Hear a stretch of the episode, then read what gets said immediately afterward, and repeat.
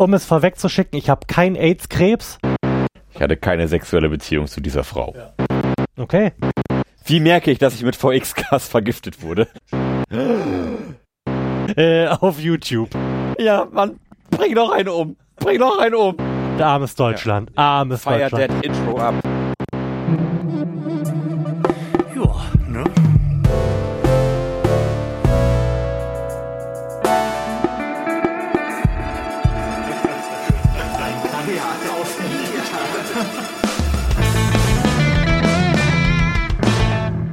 Herzlichen Glückwunsch zur 45. Episode des Florian Primel Podcasts. Live aus der Weltmetropole Delmenhorst.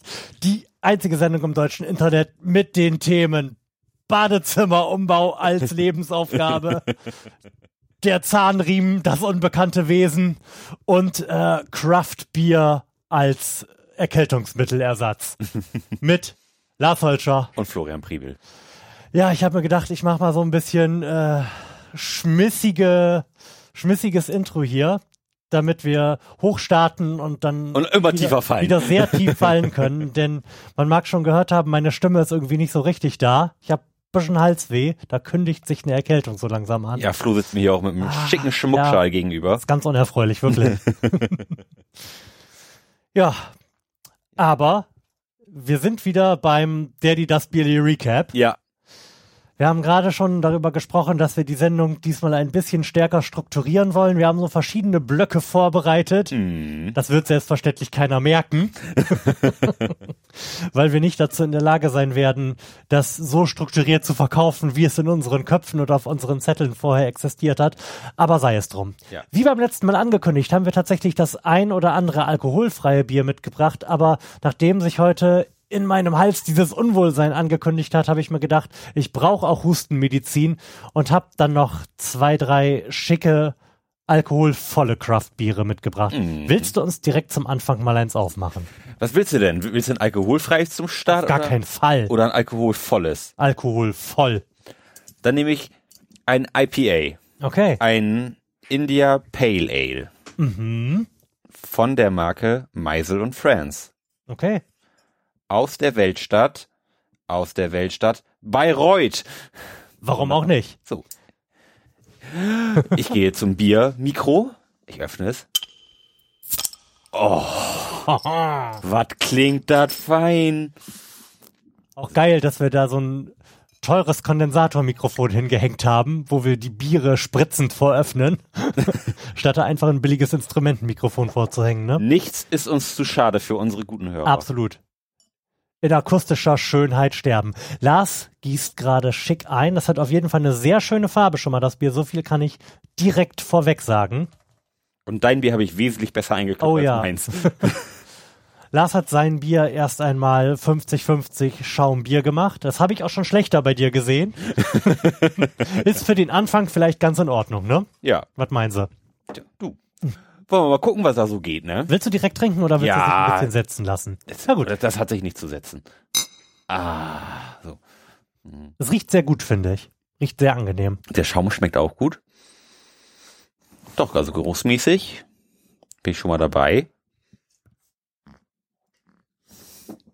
Ich möchte sagen, dass das bisher das am mir am besten schmeckendste Pale Ale ist, ja. was wir bisher hatten. Ja. Ja. Das, das auf jeden Fall. Ich bin Fall. da sehr positiv von überrascht. Ja. Ich wollte mich ja wieder selbst ohrfeigen, als ich beim Bierregal war und wieder ein Pale Ale rausgegriffen habe. Aber von denen gibt's auch einfach so viele. Mhm. Weil die halt so einfach herzustellen sind, wie ich annehme. Das kann halt jeder. Ja, das kann halt jeder. Wenn, wenn du es verkackst, dann machst du einfach noch mehr Hopfen rein. Dann ist es noch viel bitterer und man schmeckt den Braufehler nicht mehr. Vielleicht sollten wir auch mal ein Pale Ale brauen. Vielleicht sollten wir das tun. Vielleicht sollten wir da auch einen Podcast drüber machen. Our Journey to Pale Ale. das könnten wir wirklich machen. Allerdings kenne ich uns ja und wir überlegen uns immer lustige Projekte, die wir dann auch oft umsetzen, aber mit denen wir auch immer deutlich länger befasst sind, als wir uns das so vorgestellt haben. Und ich möchte dich daran erinnern, dass wir für die Festivalsaison dieses Jahres auch noch eine Mobilbox bauen müssen. Oh ja. Den Hurricanator MK2. Auf jeden Fall. Denn der ist uns beim letzten der, Hurricane. Der Hurricanator MK1. Ja, ist uns nämlich gestohlen worden. Das ist eine unfassbare Eine Frechheit. absolute Frechheit. Ich bin so froh, dass ich noch besoffen war, als ich davon gehört habe. Ich hätte mich sonst so dermaßen aufgeregt. Mhm. ja, was da an Blut, Liebe und Schweiß reingeflossen ist. Und Lötzinn. Und Lötzinn. Wie Lötzinn. ja. Darum war der wahrscheinlich auch so schwer. Mhm. ja, das war wirklich unerfreulich, dass der weg Das war. stimmt. Aber apropos Lötzinn. Ja. Wie im Intro angekündigt, muss ich noch ein bisschen von äh, meinen eher weniger heldenhaften Erfahrungen beim Umbau des Badezimmers berichten. Erzähl mir mehr Aber davon. wie schmeckt dir denn das Bier? das, das schmeckt mir wirklich ganz, ganz hervorragend. Das ist, Du hast ja nichts vorgelesen, was da drauf steht und an Aromen sein könnte, Oh. weshalb wir jetzt mal raten müssen, mal schmecken müssen, was für Aromen wir hier wohl raus destillieren können mit Hilfe unserer Zunge. ja, ähm, Also es hat irgendwas Fruchtiges. Ich kann Mhm. jetzt aber nicht wirklich mit dem Finger drauf zeigen, welche Frucht das ist. das schmeckt auch nicht so, so herb. Mhm. Das finde ich auch sehr erfreulich. Also es, hat, es, es hat eine sehr fruchtige Note. Mhm. Mm. Aber was, was macht das so sein? Also es könnte irgendwas Orangiges oder Grapefruitiges oder so sein, meinem Gefühl nach. Aber es ist auch wirklich mehr so ein Gefühl als ein Geschmack. Mm. Es ist wir- wirklich ganz subtil untenrum mit dabei. Mhm. Nee, also ich habe nicht den Hauch einer Ahnung. Also ich finde, für ein Pale Ale ist es nicht besonders herb. Nein. Es ist nicht besonders bitter, sehr, sehr ausgewogen, hat eine wunderhübsche Farbe, ist ein ganz tolles Bier. Ja, muss man sagen. Hat, Das bekommt von mir auf der Bierskala eine 7,5. hm, da bin ich bei dir. Sehr ja, schön. Das ist wirklich köstlich. Soll, soll ich mal vorlesen, was, Ja, was, was wir da nicht rausgeschmeckt haben. ja. Ah, du warst gar nicht so falsch. Mhm. Knackige, gut eingebundene, bittere, hopfige Zitrus- und Beerennoten. Hm. Intense, pure, awesome. Fuck yeah. ja, genau. Gebraut nach dem bayerischen Reinheitsgebot. Mit 6,3 Prozent Hm. Alkohol. Ich bin ganz froh, dass wir in diese billigen Mikrofone sprechen, die so nah am Mund dran sind, weil ich jetzt, so wie ich mich über die Kopfhörer höre, das Gefühl habe, wieder ein bisschen Bass in der Stimme zu haben. Mhm. Vorhin, als ich noch so ein bisschen was einsprechen musste, hat mich diese nahende Erkältung echt eingeholt und ich dachte die ganze Zeit, hast du da doch irgendeinen Filter oder so drauf? Da ist ja überhaupt nichts unten rum. Ah, schlimm. Und jetzt ist alles Eine wieder belegte schön. Stimme. Ja, jetzt macht der Nahbesprechungseffekt das Mhm. wieder wett. Ja, ganz wunderbar. Genau, aber ich wollte vom Löten erzählen. Ja, Ähm, wie ja schon ein oder zwei Sendungen vorher berichtet, bin ich immer noch damit beschäftigt, mein Badezimmer umzubauen. ja. Weil solche Dinge ja auch irgendwie einfach nicht vorangehen, wenn man da am Wochenende nicht dazu kommt. Weil man, wenn man unter der Woche zwei Stunden daran arbeitet, ja anderthalb davon damit verbringt, sein Werkzeug zu suchen und dann irgendwie rein gar nichts schafft. Ja. Aber ähm, nachdem wir den Boden rausgerissen und neu verlegt haben und die Fliesen von der Wand gekloppt und die Wände neu verputzt haben und jetzt auch Rigipsplatten dran haben, konnte ich mich mit der Beleuchtung befassen. Mhm. Und das hat erstaunlich viel besser funktioniert, als ich gedacht hätte. Ich habe ja eine aus zwei LED-Schläuchen bestehende äh, indirekte Beleuchtung konstruiert, zusammengelötet, Schläuche auseinandergeschnitten und angeschliffen und aneinander gelötet. Und dann hat alles funktioniert und dann habe ich festgestellt, dass der Inverter, den ich mühevoll in eine Dose geprügelt habe, nicht genug Power hat. Weshalb meine Badezimmerbeleuchtung jetzt die coole Fähigkeit hat, den Leuten, die das Badezimmer benutzen, zu zeigen, wann genug ist und nach ungefähr 30 Sekunden ausgeht. Was ja auch nicht schlecht ist. Ich meine, Strom sparen. Strom sparen, ja, ja, genau. Man müsste jetzt, vielleicht sollte man einen riesigen Notschalter gegenüber der Toilette anbringen. Panic Button. Genau, wodurch eine weitere rote Beleuchtung ausgelöst wird. Und eine Sirene. Genau, die, allen, die allen Leuten signalisiert, dass derjenige inzwischen zu lange auf, nein, gerade groß macht. Ja. Oh. Das Ja, schön. aber das hat erstaunlich gut funktioniert alles. Ich habe nicht damit gerechnet, weil in aller Regel, du kennst uns ja auch beim Mhm. Löten, wenn ich irgendwas zusammenlöte, ist die Wahrscheinlichkeit groß, dass danach gar nichts passiert, wenn man es einschaltet. Löten ist ja auch gar nicht so einfach. nee, und ich habe das auch nie gelernt. Ich habe mir das nur mal auf YouTube angeschaut und ich weiß nicht, wie die das machen. Die verzinnen einfach die zwei Kabelenden, die Litzen, das kann ich auch noch. Und dann legen die die aufeinander und machen das heiß. Und dann verbindet sich das auf magische Art und Weise, was bei mir einfach nie passiert. Nie. Darum würde ich gerne mal zum CCC fahren und einfach mal so zwei Tage lang einen Lötkurs machen. Ach, Sie schon wieder. Ja. Alle 30 Minuten neu anstellen. nee, ich kann es immer noch nicht. Noch nicht so ganz verstanden. Ja. Dürfte ich das nochmal machen, bitte? Ach. Warum auch nicht? Okay, haben wir noch Themen oder ist der Podcast jetzt Der Podcast ist hier vorbei. Wir sehen uns in der nächsten Sendung. Tschüss. Ciao. Aber wir haben ja noch Biere, weshalb ja. wir zumindest ein bisschen noch fortschreiten werden müssen. Ja, müssen wir. Mein Thema zwei, wenn du jetzt nicht eins in den Raum werfen möchtest, Nein. wäre gewesen, dass ich davon berichte, wie wir ein neues Auto gekauft haben. Aber das hat der gute Lars gerade schon in epischer Breite vor der Sendung, ohne ein Mikrofon zu haben, mit meiner Frau besprochen. Aber ich bin, ich bin ja nicht nur hier. Also erzähl's doch den anderen Leuten. Ja. Es ist eine schöne Geschichte und eine Odyssee. Es ist insofern eine Odyssee, als dass sie bereits damit beginnt, dass unser altes Auto, während es auf der Straße lag und ungefähr 100 Kilometer drauf hatte, einfach ausgegangen ist mhm. und danach bis jetzt auch nie wieder dazu bewegt wurde, anzugehen. Denn uns ist der, oder meiner Frau ist auf der Fahrt der Zahnriemen gerissen. Mm. Dinge, die man auch eigentlich gesagt bekommen sollte. Man muss irgendwann den Zahnriemen austauschen nach einer gewissen Laufleistung. Ja, wussten wir nicht, haben wir nicht gemacht. Jetzt haben wir den Salat. Motorschaden in eine Werkstatt gebracht. Die nimmt einem erstmal 300 Euro dafür ab, reingeschaut zu haben und mit der Erkenntnis zu dir zu kommen, dass da nichts mehr zu tun ist rein wirtschaftlich. Und dann mussten wir uns also nach einem neuen Auto umschauen. Das kürze ich jetzt tatsächlich ab, weil dir das ja schon in epischer Breite erzählt wurde. Wir kaufen jetzt dasselbe Auto, das Lars bereits fährt. Ja. Nämlich ein Toyota Auris. Genau. Und sollte ich damit irgendwann in sechs bis acht Monaten auch irgendwann mal gefahren sein, werde ich vielleicht davon berichten, wie mir das gefallen hat.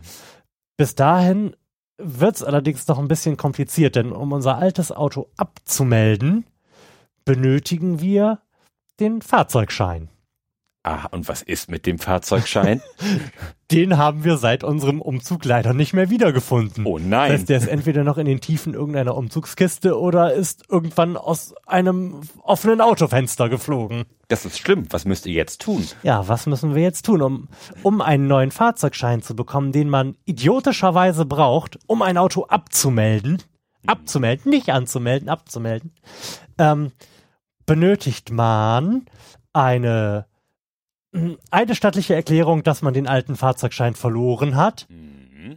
Man benötigt eine Originalkopie des letzten HU-Prüfberichts. Okay. Und um den zu bekommen, muss man mit der Werkstatt telefonieren, zu der man das Auto dafür gebracht hat, damit die beim TÜV anruft und der TÜV ein Fax zur Zulassungsstelle schickt, welche man dann kontaktieren muss, was völlig unmöglich ist, denn es ist unmöglich, diese Zulassungsstelle telefonisch zu erreichen und auf E-Mails antworten sie so im Wochentakt. Ja. Auf jeden Fall muss man da dann klären, ob sie das Fax bekommen haben, um dann mit seinen Dokumenten dahin zu gehen und möglicherweise einen Ersatzfahrzeugschein ausgestellt zu bekommen, mit dem man dann wieder wahrscheinlich zum anderen Schalter geht, um sein Auto abzumelden. Perfekt. Und das, ich spreche ja irgendwie jeden, in jedem Podcast davon, was für viele Jobs in Zukunft durch Automatisierung wegfallen würden, sind alles, sind, sind alles Dinge, die durch Automatisierung wegfallen müssen. Denn ganz im Ernst, alles, was ich da an Stationen erwähnt habe, in die Menschen involviert sind, ist was, was man in der Zulassungsstelle mit einem Mitarbeiter und sechs Mausklicks über Datenbanken lösen kann. Mhm. Den HU-Prüfbericht gibt's in einer beschissenen Datenbank. Die Information, wo das gemacht wurde, gibt's in einer Datenbank. Ähm, die per irgendeinem merkwürdigen Identifikationsverfahren durchgeführte Information, dass ich diesen Fahrzeugschein verloren habe, gibt's in einer Datenbank. Eigentlich müssen die nichts tun, muss der eine Mitarbeiter, der die sechs anderen ersetzt, nichts anderes tun, als auf einen beschissenen Knopf drücken. Ja. Und ich weiß, dass diese Odyssee uns mehrere Tage kosten wird. Oh, wird das beschissen. Ganz fantastisch. Nein. Also, also, also als ich gehört habe, ah ja, ist ein bisschen, ist jetzt ein bisschen schwierig, habe ich das nicht erwartet. Aber wirklich, das, das wird es in zehn Jahren nicht mehr geben. Ich bin davon der fest überzeugt. Ja, sicherlich. Also das wäre wünschenswert. Ja, und was machen die Leute dann alle? Zu Hause ein bisschen chillen. Bisschen chillen. Ja. Okay. Privatiers-Dasein genießen. Weil sie ausgesorgt haben. Ja. Weil man auf der Zulassungsstelle so fürstlich entlohnt wird. Ja, selbstverständlich. Ah, okay. Ah, da bin ich mir irgendwie nicht so sicher. Ich glaube, das wird noch ein Problem. Meiner Erfahrung nach sind das die Leute auf der Zulassungsstelle auch irgendwie nicht die Menschen, die, wenn man ihren Job wegrationalisiert, dadurch auffallen werden, dass sie irgendwelche Psychedelic Rockbands gründen und glücklich sind. nee, wahrscheinlich nicht. Aber sicherlich gibt es noch mehr überflüssige Stellen, wo diese Leute dann noch hin können. Meinst du? Sicherlich. Aber es werden ja nicht nur bei der Zulassungsstelle und beim TÜV Leute wegrationalisiert, sondern diese Jobs verschwinden ja überall. Ja, Weil sie durch Datenbanken und Knöpfe ersetzt werden. ja gut, aber McDonalds expandiert auch immer noch. Ja, aber bei McDonalds kannst du inzwischen auch an einem Touchscreen eingeben, Aber nicht was du jedem. haben willst. Und irgendjemand muss die Burger auch braten. Ja, das sind aber deutlich weniger als da auch noch vor zehn Jahren gearbeitet haben. Aber Gut, man muss das mal mit der Expansionsrate vergleichen. du meinst, wir brauchen Mehr, mehr McDonalds. okay, mehr McDonalds mit jemals weniger Mitarbeitern, aber insgesamt mehr McDonalds-Mitarbeitern, die Mindestlohn verdienen. Ja. Ja, die Zukunft wird rosig. Ah, wunderbar. Hast du nicht noch ein cooles Thema? Ich habe nämlich noch, noch nur noch ein uncooles Thema. Ein uncooles Thema. Mhm. Was liegt mir, brennt mir was auf der Seele? Ähm, meine Freundin zieht nach Hamburg, was ein bisschen traurig ist. Weil meine Freundin studiert in Hamburg Modedesign. Mhm. Nee, ich habe gelogen, sie studiert Modemanagement, Entschuldigung. Mhm. Und sie muss jetzt für ein halbes Jahr ein Praktikum in Hamburg machen. Was dazu führt, dass der, das nahezu tägliche Pendeln nach Hamburg nicht mehr tragbar ist, Mhm. wenn sie, um das Praktikum bestreiten zu können, morgens um sechs das Haus verlassen muss und abends um Viertel nach zehn wieder zu Hause wäre. Mhm. Daher haben wir uns entschlossen, okay, du nimmst jetzt mal für ein halbes Jahr eine Wohnung in Hamburg und ziehst das da mal durch und kommst an den Wochenenden nach Hause oder ich fahr mal hin. Mhm. Das ist ein bisschen blöd, also das ist ein komisches Gefühl, wenn man schon so lange mit jemandem zusammen wohnt und oder auch nur zusammen ist und dann Mhm. ihn plötzlich nur noch am Wochenende sieht. Das ist irgendwie ein unerfreuliches Gefühl, so vorausschauend. Hast du da ein schlechtes Gefühl bei? Oder, oder denkst du dir, ach, wird eigentlich ganz geil, nur einmal die Woche aufräumen zu müssen? Nee, äh, also ja, wird ganz geil, einmal die Woche aufräumen zu müssen, aber das, was man dann aufräumt, ist natürlich umso mehr, weil fairerweise muss ich auch sagen, dass ich nicht unbedingt den Hauptanteil der Hausarbeit trage, mhm. ähm, was sicherlich auch einiges an Umstellung bedeutet. Mhm. Ähm, und auch die Abende dann alleine zu Hause zu sitzen, irgendwie kommst du nach Hause, keiner ist da, Mhm. sitzt abends irgendwie vom Rechner, keiner ist da, sitzt im Wohnzimmer, keiner ist da, das Klo ist nie besetzt. Fürchterlich. Könntest du dir zumindest eine Katze anschaffen? Nee? Also, Ja, also schon, aber das äh, sind meine Großeltern slash Vermieter, Mhm. glaube ich, nicht ganz so von angefixt, eine Katze zu haben. Nee? Nee, also immer wenn das Thema Katze fällt, ähm, kriegt meine Oma einen roten Kopf Echt? und ist nicht angetan davon.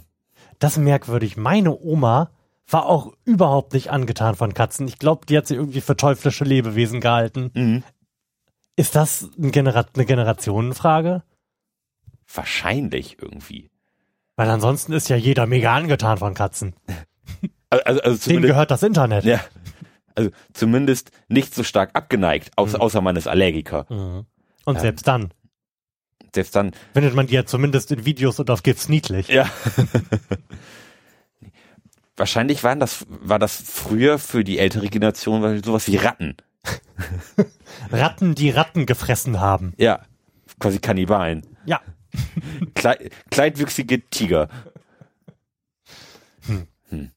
Ja, Okay, ko- also komisch. das ist keine Option. leider nicht, Du wirst also schrecklich allein sein. vermutlich. Oder wir werden sehr oft podcasten.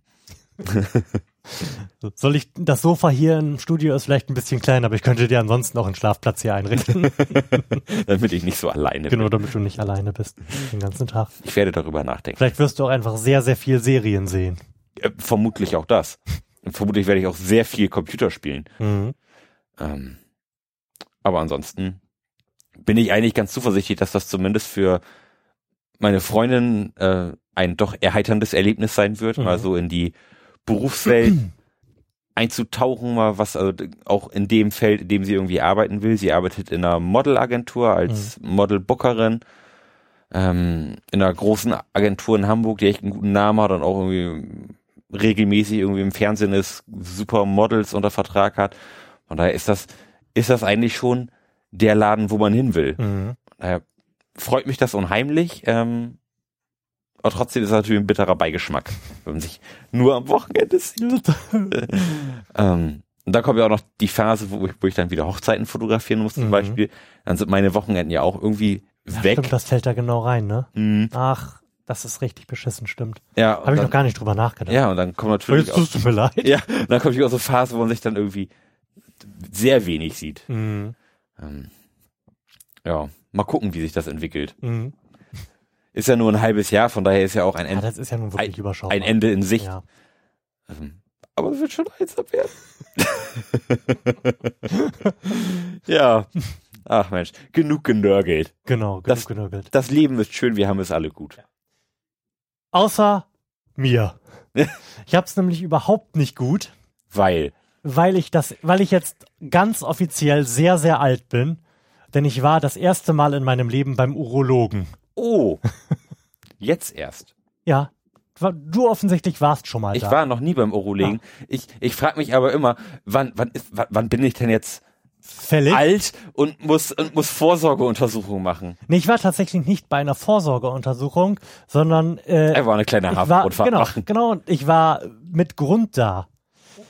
Mir tat nämlich auf einmal ohne besonderen Grund und ohne dass ich das reproduzieren konnte mein Hoden weh. Oh. Mhm. Das ist schlecht. Richtig. Ich habe mir allerdings gedacht, bei meinem üblichen Modus bei sowas zu bleiben, nicht instant in Panik zu verfallen, sondern erstmal eine Woche abzuwarten, den Besuch beim Hausarzt zu skippen ja. und direkt zum korrekten Arzt dafür zu gehen. Mhm. Denn das hat sich eigentlich bewährt. Denn ans ansonsten, wenn man Panik bekommt, direkt zum Hausarzt geht, dann sagt er, ich habe keine Ahnung, warten Sie mal eine Woche ab und sonst kommen Sie wieder. Ja. Und dann überweist er dich zum Facharzt. Ja.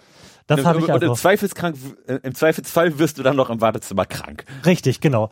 Das wollte ich mir also komplett sparen und bin äh, direkt schnurstracks zum Urologen gegangen. Ja. Ähm, um es vorwegzuschicken, ich habe kein AIDS-Krebs, mhm. dafür aber diverse Verbesserungsvorschläge für die Organisation dieser Praxis. zu denen, zu denen ganz primär gehört, nicht im Wartebereich Broschüren zum Thema Krebs auszulegen. Oh, wie? Ah. Richtig. Ah. Und im Wartebereich auch keine Fernseher aufzustellen, auf denen Werbung läuft, für die hört zu mit dem Titelthema Wunderheilung. Gleichzeitig wäre es hilfreich, einfach immer alle Türen zu schließen mhm. in dieser Praxis und derer gibt es viele. Ich habe wirklich viele unerfreuliche Dinge vernommen. Mhm. ähm, von Hy ähm, Vaginalhygiene nach dem Sex, über Darmspülungen bis hin zu Dingen, über die ich gar nicht sprechen möchte. Aber sei es drum, ich bin jetzt alt, denn ich muss ganz offensichtlich meinen Hoden besser unterstützen und soll engere Unterwäsche tragen. Der klassische Fall von Schlepphoden. Richtig. Herr Primel, Sie haben Schlepphoden. Herr Primel, Sie haben einen großen Hoden, den müssen Sie besser unterstützen. So war es. es. Aber es trifft ihn ja immer irgendwie die latente Angst, dass man irgendeine tödliche Krankheit hat. Mhm. Hast, ich habe das auch, auch zum Beispiel gehabt, ich habe irgendwie komisch gesessen und danach tat mir auch total das Ei weh. Und dann, und dann läufst du die ganze Zeit so rum und denkst, oh Mann, was ist denn los? Ja. Was ist denn los mit meinen Klöten? und dann, dann ist es aber wieder weg. Mhm. Also oder letztens ähm, hatte ich irgendwie eine angeschwollene Schweißdrüse mm. oder eine entzündete Schweißdrüse. Die man ja auch mal haben kann, ja. Ja, und dann, und dann tat das halt wie, wenn man die Arme sehr nah an, an den Körper mm. bewegt. Nein, ich habe Krebs, die Lymphdrüse betroffen. Alles Quatsch. Mm. In der Regel ist es nichts Tödliches. Richtig. Man ähm. hat meistens keinen AIDS-Krebs. Ja. Wobei auch eine Beobachtung aus dieser Urologiepraxis ist, dass, glaube ich, alle jungen Leute denken, sie haben AIDS-Krebs. Denn als ich in die Gesichter im Wartezimmer blickte, hat sich ein eklatanter Unterschied aufgetan zwischen den alten Leuten und den jungen Leuten. Die jungen Leute sahen alle aus, als müssten sie bald sterben und waren völlig fertig mit der Welt, während die alten Leute zusammen am Shakern waren und Spaß hatten. Die sind, glaube ich, einfach schon daran gewöhnt, dass ihnen jemand an den Klöten rumfummelt. Ja. während die jungen Leute da einfach in heller Panik vor dem, was jetzt gleich auf sie zukommt, da sitzen. Mhm. Das war wirklich lustig zu, anzuschauen. Aber was ist denn eigentlich der Zeitpunkt, um zu Kontrolluntersuchung zu gehen? Also keine Ahnung. Gibt es da ein definiertes Alter, wenn man sagt, oh, das muss aber hier regelmäßig zur Krebsvorsorge? Was möchtest oder? du denn äh, kontrolliert haben? Alles. Ja, dann, dann würde ich an deiner Stelle einfach mal zum Hausarzt deines Vertrauens gehen und sagen, du möchtest gerne mal alles kontrolliert haben. Ich denke, das werden die machen. Ja, aber hätte sein können, dass es da ein definiertes Alter ab 30 solltest du jedes Jahr irgendwo hingehen. Was ich gelernt habe, ist tatsächlich, dass auch du schon äh, regelmäßig deine Hoden abtasten solltest. Das mache ich regelmäßig. Sehr gut. Das mache ich eigentlich immer in der Dusche. Ja. Einmal, einmal gucken, ist da irgendein Knubbel ja. dran, ist alles noch da, wo es hingehört. Denn so bis 35, 38 wäre wohl das Hauptrisikoalter für Hodenkrebs. Mhm. Danach wird's besser. Wobei Hodenkrebs ja sehr gut heilbar ist. Ja. Das ist ja, glaube ich, die Genesungsrate über 95 Prozent. Mhm. 107 Prozent. Manche werden sogar gesund, obwohl sie gar keinen Krebs hatten. Ja. ja. Habe ich das auch noch erzählt, wa? Ja, sehr gut. Also ich war letztes Jahr das erste Mal beim Hautarzt. Mhm. So um, um, um sich mal so. Vor, vor, war ich vor zwei, drei Jahren das erste Mal, ja. Mhm. Einfach mal, um mal so gucken zu lassen, mhm. was so geht, weil meine Freundin hat gesagt, ah, du hast ja irgendwie dunkles Muttermal. Mhm. Ich so, ach, ja, geh's mal hin. Ist ja, also ist ja irgendwie komisch, wenn du einfach komplett nackt in einem Raum stehst und, und wartest, bis jemand reinkommt. Mhm. Also das ist irgendwie ein komisches Gefühl. Das, das hatte ich das letzte Mal bei der Musterung. Ja. Und da war es schon komisch. Und da habe ich gedacht, dass, ach, das war bestimmt, weil du noch jünger warst und da irgendwie so ein bisschen komisches Verhältnis zu dir und deinem Körper hattest oder was, mhm. was weiß ich was. Nee, ich, das hat sich nicht geändert. Und dann stehst du da und dann kommt da einer mit der Lupe und guckt deinen Körper an äh, Herr Holscher, nehmen Sie bitte Ihren Penis zur Seite. und dann, ja, spielt sie da an einem kleinen Johnson von links nach rechts und naja, und irgendwann ist es dann vorbei und sagt, Holscher, alles gut. Ja, aber ist schon, ist schon komisch, nackt in Räumen mhm. zu warten. Aber wie ich ja jetzt weiß, das wird mit dem Alter besser. Ja, dann, dann bist du öfter nackt in Räumen gewesen. Richtig, das wird häufiger und damit entspannter. Ja. Das ist auch äh, eines der positiven Dinge, die ich davon mitgenommen habe. Mhm. Neben der Erkenntnis, mal wieder kein AIDS-Krebs gehabt zu haben. Ja, ganz wunderbar. Ja. Oh, wo wir gerade in der medizinischen Richtung sind. Ja. Ich bin jetzt vor kurzem auf die Homepage Netzwerk Homöopathie gestoßen. Das, ich, weiß, ich weiß jetzt schon, dass es schlimm wird. So schlimm ist es gar nicht. Denn das ist nämlich eine Seite, die setzt sich mit Homöopathie auseinander und wie und warum das nicht wirken kann. Mhm. Und ähm, da habe ich festgestellt, dass die ähm, Verdünnung des Wirkstoffes mhm. ähm, in so einer, in so einem kleinen Kügelchen etwa 1 zu 10 hoch 30 ist, was bedeutet, dass du etwa eine Chance von 1 zu 100.000 hast, dass du ein Molekül des Wirkstoffes in deiner, in deiner kleinen Kugel triffst. Was schon ziemlich cool ist. Das stimmt aber nur, wenn die Leute vernünftig verdünnen.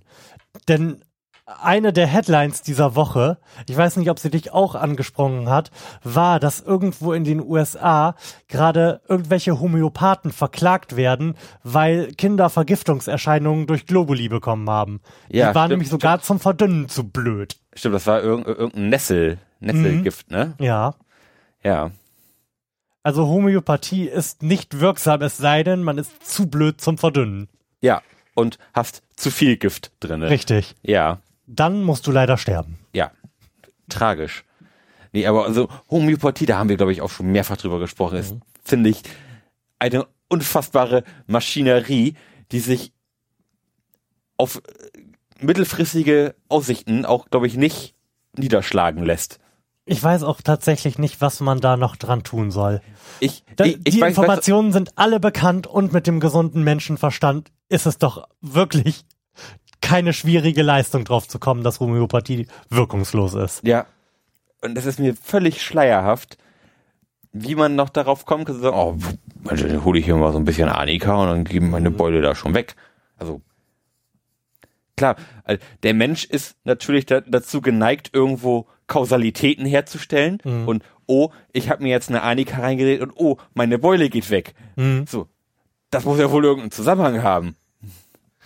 Also vielleicht hing es auch damit zusammen, dass ich heute Morgen duschen war, dass die Beule weggegangen ist, aber Wahrscheinlich ist es das Annika gewesen.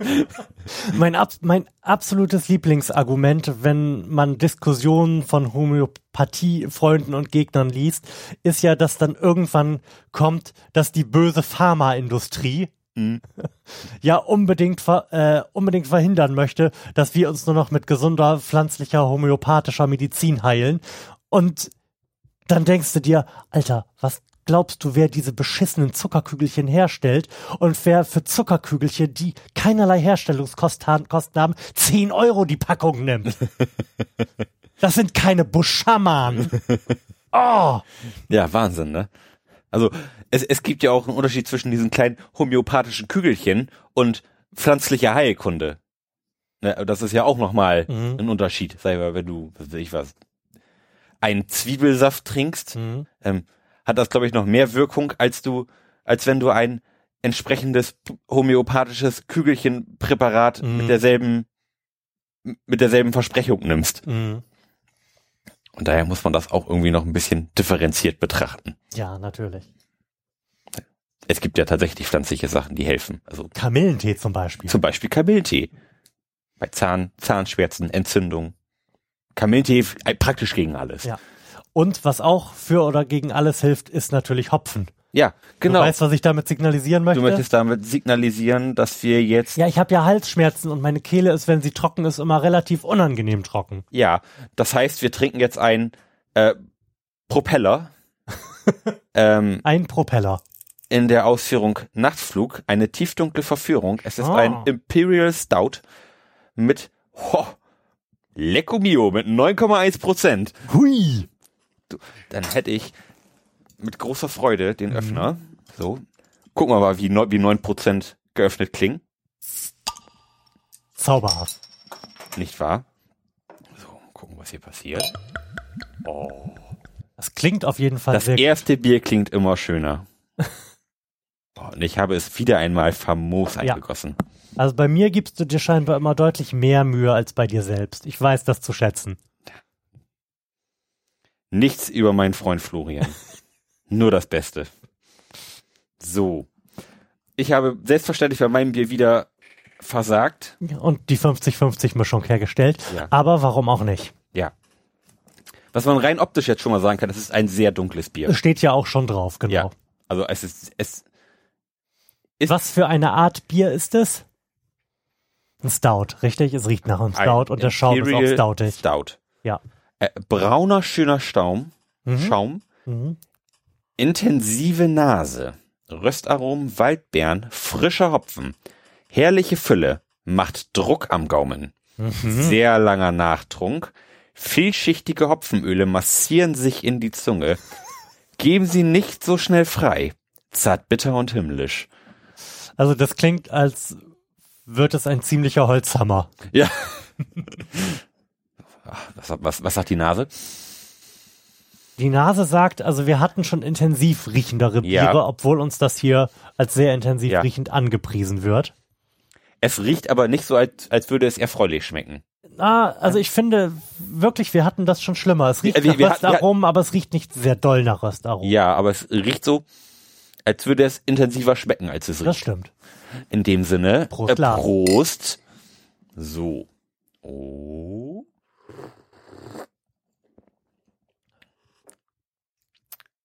Das ist eigentlich ganz geil.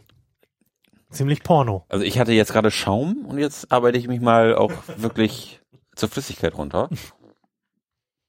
Hm. Also es schmeckt schon intensiv und auch mhm. röstig. Ne? Hm. Vielleicht liegt es auch an meiner Erkältung, aber auch das finde ich von den Stouts, die wir bisher hatten und auch gerade von den intensiven röstigen Stouts mit eines der besten. Sofern ich mich da korrekt erinnere. Das wird aber wahrscheinlich daran liegen, dass es nicht unglaublich intensiv schmeckt, sondern ja. eher etwas zurückhaltender mhm. ist. Ähm, Und zwar trotz der fast zehn Prozent. Ja. Was ähm, im Umkehrschluss aber nicht bedeutet, dass es lecker ist, ähm, sondern nur weniger schlecht schmeckt als die anderen Stouts, die wir getrunken haben. Du bist also offensichtlich kein Freund des ich Stouts bin kein, geworden. Nee, nee, also wirklich nicht. Mhm. Aber jetzt so im Nachgang finde ich, schmeckt man schon den Alkohol. Also, also der, mhm. der, der liegt so im Mund, finde ich. Mhm. Ähm, dafür muss ich sagen, ist der Nachgeschmack doch recht erfreulich. Das Problem hatten, glaube ich, die anderen Stouts, dass die wenn, im Nachgeschmack wie Oma unterm Arm waren. Ja, aber, aber wirklich. Und der, ähm, der Geschmack bleibt eigentlich, mhm. verliert nur, ich will nicht sagen, die Höhe, aber er reduziert sich eher auf die Geschmacksbasis. Ach, das hast du sehr schön ausgedrückt. Ich weiß genau, was du meinst. Ja. Das verliert so die Spitzen. Ja, genau. Mhm. Ja. Sehr schön. Wollen wir dieses Bier nutzen, um zu unserem zweiten Themenblock zu schreiten? Ganz unbedingt. Und mal dem eigentlichen Thema der Sendung nachzukommen. Nämlich die Fakten und was äh, so genannt wird der letzten Wochen zusammenzukehren mhm. und ein bisschen über aktuelle Ereignisse zu sprechen. Gerne.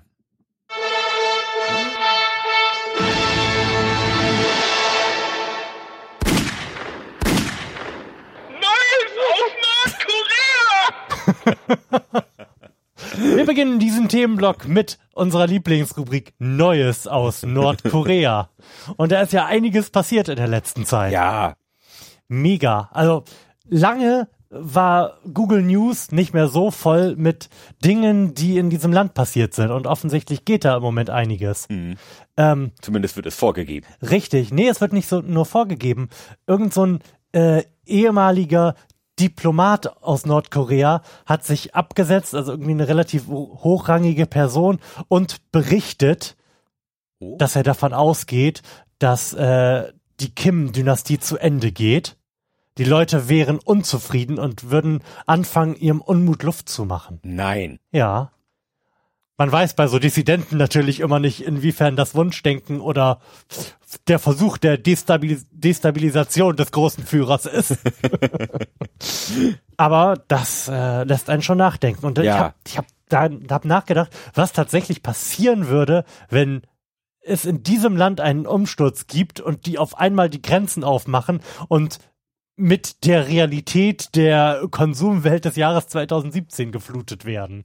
Ach Gott, oh Gott, oh Gott da, da man, ja, man macht sich quasi, das ja gar nicht vorstellen. Da ist ja die Wände quasi ein Fliegenschiss gegen. Ja, aber, aber wirklich. Da gab es dann auf einmal nur Bananen, aber da. Ja. Das ist, das ist ja wirklich, als, als wärst du irgendwie mal in so einer Zeitkapsel eingebuddelt worden mhm. und irgendwann holt dich einer 50 Jahre später wieder raus. Echt krass. Ja, Wahnsinn. Ja, was, was ist denn noch passiert? Kims Halbbruder. Genau, Halbbruder. Mhm der, wie alt war 46 Jahre alt, also ungefähr. Sah aber älter aus. Sah, sah älter aus. Ähm, Kim ist 32, 33, der ist, der ist doch wirklich sehr jung, ne? Du, du, du guckst mich mit absolut leeren Augen an. Ich habe das Bild dieses Mannes vor mir und äh, frage mich, wie alt er wohl sein mag. Keinen Aber da Tag geht älter als 14. Da geht, da geht meiner Meinung nach tatsächlich alles von 25 bis 45.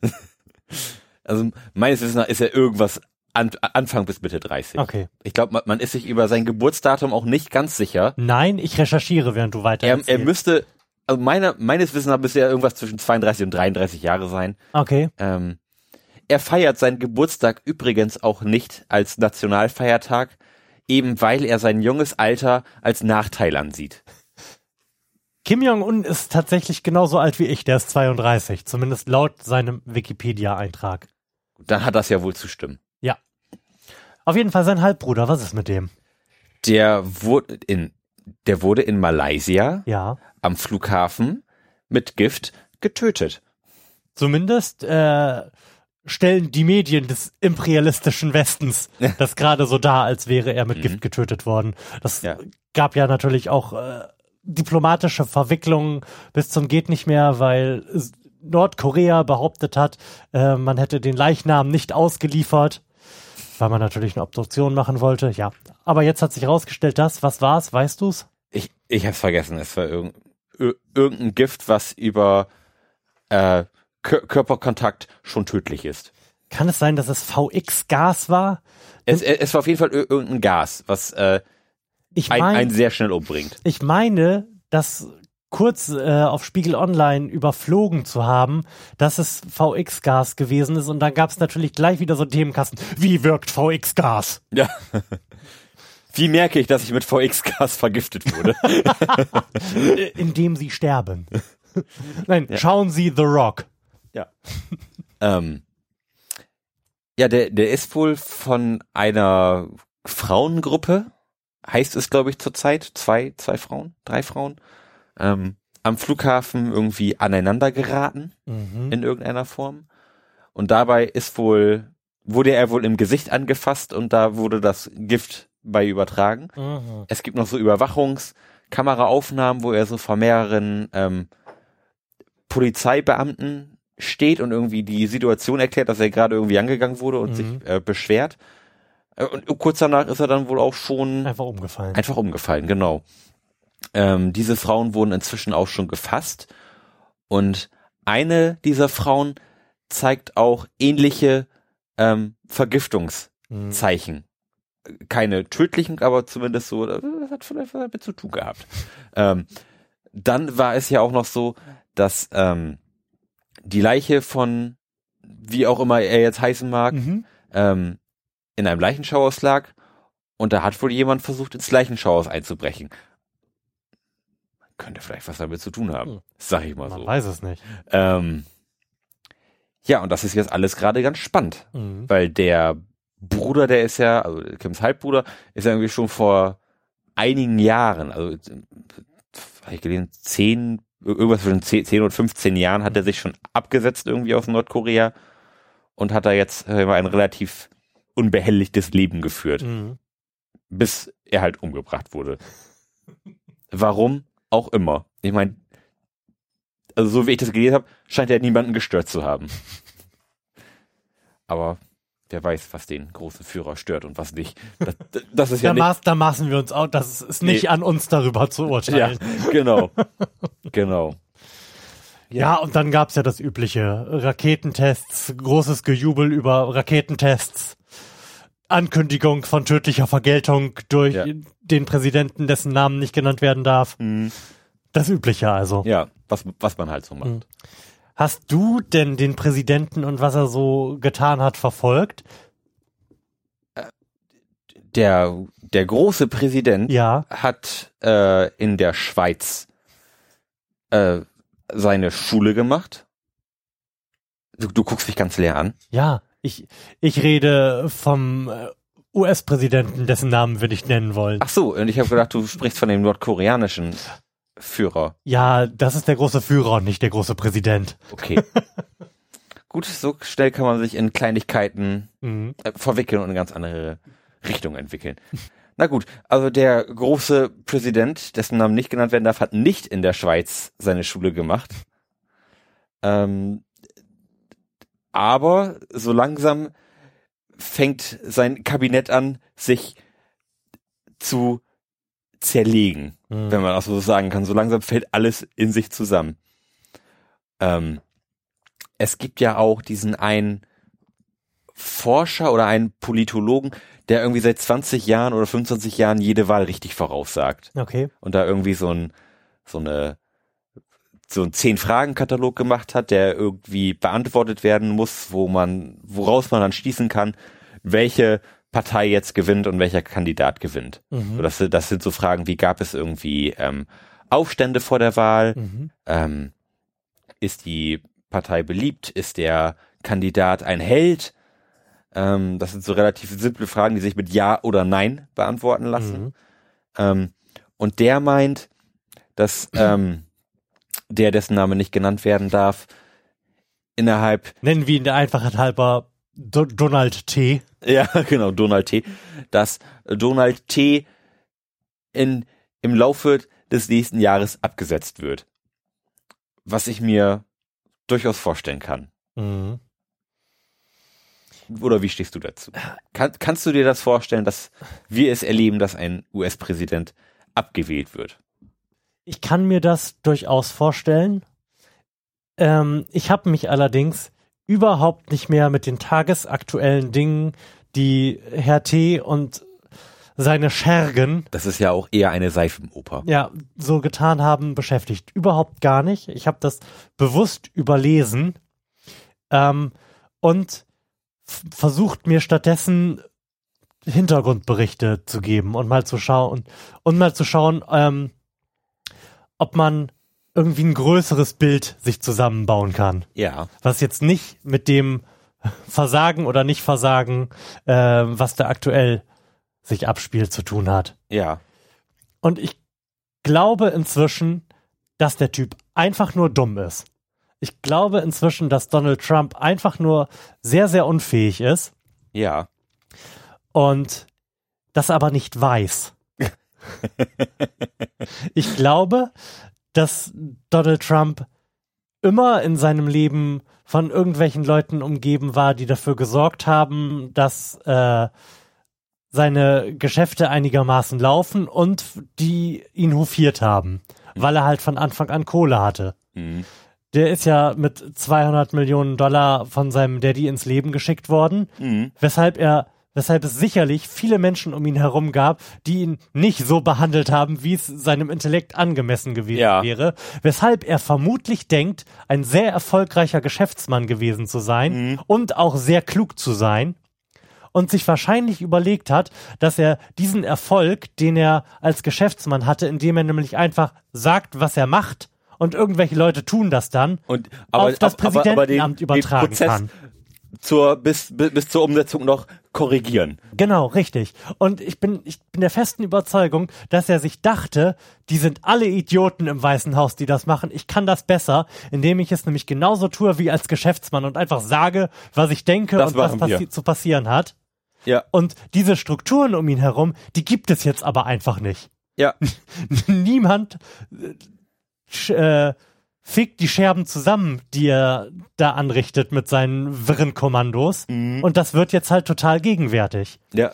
Ähm, es gab da zwei ganz, ganz spannende Artikel zu. Einmal diesen New York Times Artikel, den irgendwie jeder gelesen hat, wo es um die Leaks aus dem Weißen Haus ging mhm. und äh, darum, dass unter dem Präsidenten Donald der Präsidentenjob kein 24-Stunden-Job ist ja. sondern dass Donald halt um äh, 7.30 Uhr sich zurückzieht, weil einfach niemand mehr da ist. Mhm. Und er dann Fernsehen schaut und wütend über das twittert, was er, ja. was er im Fernsehen sieht. Und dann gab es einen spannenden äh, Politico-Artikel, in dem es darum ging, dass ähm, irgendwelche Leute, äh, seine ehemaligen Kampagnenmanager berichten, wie sie versucht haben, Donald Trump im Zaum zu halten. Mhm. Und davon abzuhalten, irgendwelche schrecklichen, zerstörerischen Dinge auf Twitter zu, äh, zu veröffentlichen. Ja. Und zwar war dazu nötig,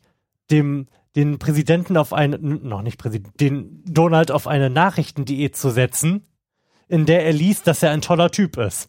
das heißt, sie haben versucht, ihm nur Nachrichten zuzuführen, die ihm wohl gewogen sind, was so weit gegangen ist, dass wenn es da halt gerade nichts gab, sie bei Breitbart angerufen haben, ob die nicht nochmal schnell einen guten Artikel schreiben können. oh Gott, oh Gott, oh Gott.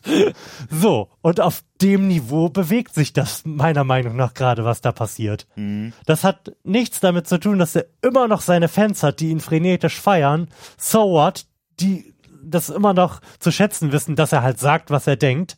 Aber ich glaube, er denkt halt nicht besonders viel. Offensichtlich. Der ist ein trauriger alter Mann. In, also mir geht es gut, mir vorzustellen, dass der ein trauriger alter Mann ist, der eigentlich lieb gehabt werden möchte, hm. aber nicht versteht, warum ihn alle scheiße finden. Ja. Genau, der hat, hat halt einfach nicht die Mittel, das irgendwie zu mhm. kanalisieren und nicht die Mittel, ist, das ist ja wortwörtlich gemeint. Da ist ja irgendwie die Hälfte der Posten, die zu besetzen sind, ist ja noch offen. Und allein in den Ministerien, wo ja eine Mischung aus Großreine machen und einfach Leute feuern stattgefunden hat, fehlen 6000 Leute. 6000 Posten, die eigentlich noch besetzt werden müssen. Eigentlich gibt's da also nur Donald Trump und äh, seine sein halbes Dutzend Vertrauter. Ja. Von denen einer, nämlich äh, Steve Bannon, wenn das stimmt, was ich mir so angelesen und angehört habe, vielleicht relativ gefährlich ist und als einziger verstanden hat, dass der Präsident ein Idiot ist, mhm. aber ihn zu nehmen weiß.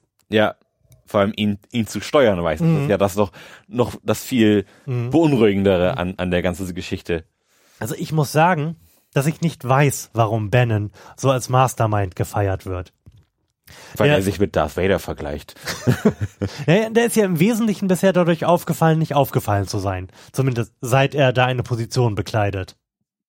Mm, ja, ähm, das ja aber auch ähm, in der Mutmaßung, dass das, was Bannon will, er einfach Trump machen lässt. Mhm. So als Marionettenspieler mhm. quasi. Und zum Thema Bannon ähm, habe ich die Information beizutragen, dass der ja auch Filme gemacht hat. Hat er? Ja, der hat drei oder vier Dokumentarfilme gedreht, mhm. die auch alle in der IMDb gelistet sind, die ich zum Glück alle nicht gesehen habe, aber ähm, ich habe von jemandem gehört, der sie gesehen hat und darüber ja. gesprochen hat. Und ganz offensichtlich ist ähm, Bannon der Ansicht, dass es zu wenig Konflikt in der Gesellschaft gibt und der nicht korrekt ausgetragen wird. Also zusammengefasst ist er eigentlich der Meinung, dass man die Finanzkrise von 2007, 2008 ruhig mal für ordentliche Riots hätte nutzen können, um äh, einerseits die aus dem Amt zu fegen, die es versaut haben und äh, das Land quasi auf neue Füße zu stellen und andererseits das Land auch wieder zu einen, indem nämlich diejenigen, die äh, darunter zu leiden gehabt haben, da das Ruder an sich reißen. Mhm. Während man, während er jetzt halt sieht, wir haben ein gespaltenes Land, das geht so nicht, das muss sich eigentlich in einem zerstörerischen Konflikt entladen, damit wir wieder Ruhe haben. Mhm. Und vor dem Hintergrund finde ich auch dieses ganze Chaos, was da angerichtet wird, überhaupt nicht mehr Eben. so chaotisch. Passt schon in Plan. So, genau, ist, sondern könnte in den Plan passen, es auf einen Bürgerkrieg ankommen zu lassen. Ja. Das, das sowieso das geplante ganz Chaos. Es, es gibt äh, einen, so ein Essay von einem Google-Analysten, also mhm. von einem Typen, der da irgendwie an der Quelle sitzt und das mit Algorithmen ausge die Nachrichtenlage mit Algorithmen ausgewertet hat und äh, auch der Meinung ist, also es gibt eigentlich zwei Möglichkeiten. Man kann das alles als äh, Versuch eines Coups betrachten und äh, auf den, dem Weg zu einem Staatsstreich oder einfach als unglaubliche Dummheit. und für beides gibt es sicherlich gute Pro- und Kontraargumente. Mhm. Es ist auf jeden Fall alles sehr, sehr spannend. Aber mhm. wie gesagt, ich bin wirklich davon weg, mir anzugucken, was der da tagesaktuell tut. Das ist auch wirklich nicht mehr lesenswert. Also es passiert halt immer dasselbe, nur mit anderen Namen. Ja. Irgendjemand wird gefeuert, mhm. irgendjemand kündigt. Das, es dreht sich alles im Kreis. Genau, Steve Bannon sitzt mit einem Jackett, aber mit Shorts auf einem Sofa und wird fotografiert. Diese Fotos, das ist, ich finde das so unfassbar absurd, ja. dass da ein Typ in Shorts, aber mit mhm. einem verfickten Hemd mhm. auf dem Sofa im Oval Office sitzt. Ja, Wahnsinn, ne? das, das ist alles so skurril, das also das kann eigentlich, also eigentlich kann das irgendwie nur eine Karikatur sein. Also mhm. das ist irgendwie eine Demontage des kompletten Politikapparates. Mhm. Aber vielleicht soll es auch genau das sein. Und dann machen sie ihren Job ziemlich gut. ja.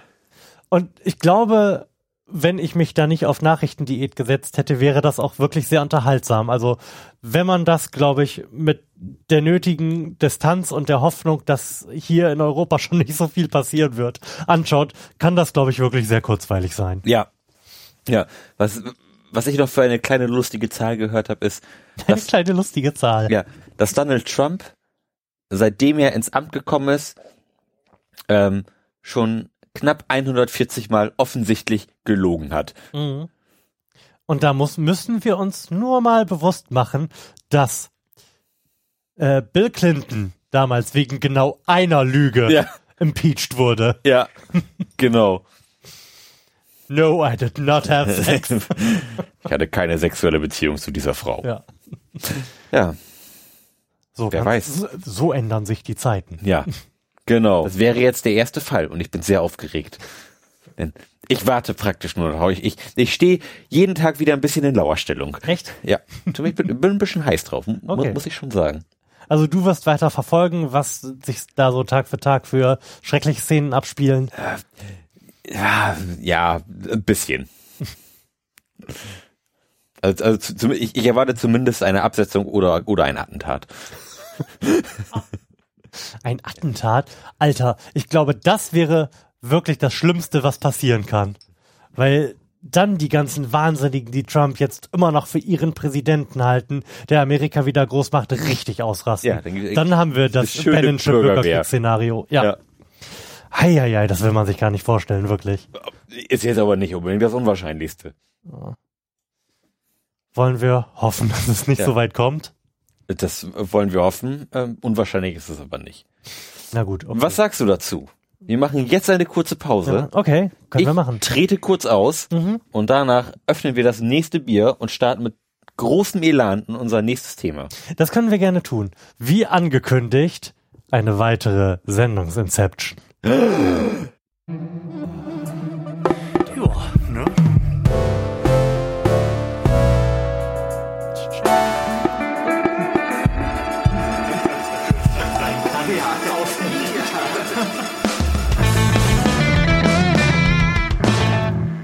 Herzlichen Glückwunsch zur 43. Ausgabe des Florian Primel Podcasts und an unsere beiden Hörer ein frohes neues Jahr. es ist jetzt ja schon wieder etwas länger her, dass wir gesendet haben. Das neue Jahr ist schon ein bisschen älter. Und eigentlich geht es in dieser Sendung im Wesentlichen darum, warum das so ist und warum wir vielleicht auch in den nächsten paar Wochen den Wochenrhythmus nicht immer so einhalten werden, wie wir uns das eigentlich gedacht haben. Hallo Lars, schön, dass du da bist. Moin Flo, hi. wie war denn dein Weihnachten und deine Feiertage? Du bist ja weg gewesen zwischen den Jahren. Ja. Darum einer der Gründe, warum wir bis jetzt warten mussten zu senden. Wie war's? Ach, das war schön. Also ich fange mal bei Weihnachten an. Ja. Das war, sag ich mal, der übliche Weihnachtsstress, aber der der schöne Stress, sag okay. ich mal. Ähm, dadurch, dass meine Eltern getrennt sind, habe ich natürlich Weihnachten, sag ich mal, schon prinzipiell zwei Stationen. Mhm. Ich habe ja aber auch noch eine Freundin, kommt also noch eine dritte Station dazu.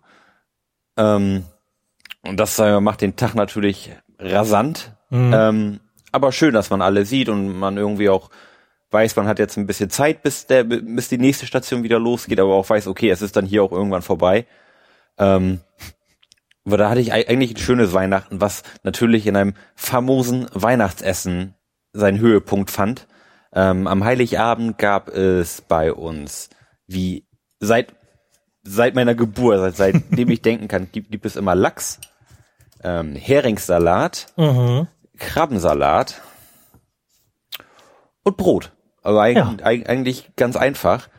Ähm, den Heringssalat und den Krabbensalat, den schnippeln meine Großeltern immer in liebevoller Kleinarbeit. Ähm, und wahrscheinlich in rauen Mengen. Also dieses Jahr haben meine Großeltern, glaube ich, neun Kilo Heringssalat gemacht. Also eine, Für wie viel Personen? Hm, wir sind, Vier? nee, wir sind, ah, wir sind immer so zwölf, glaube okay. ich.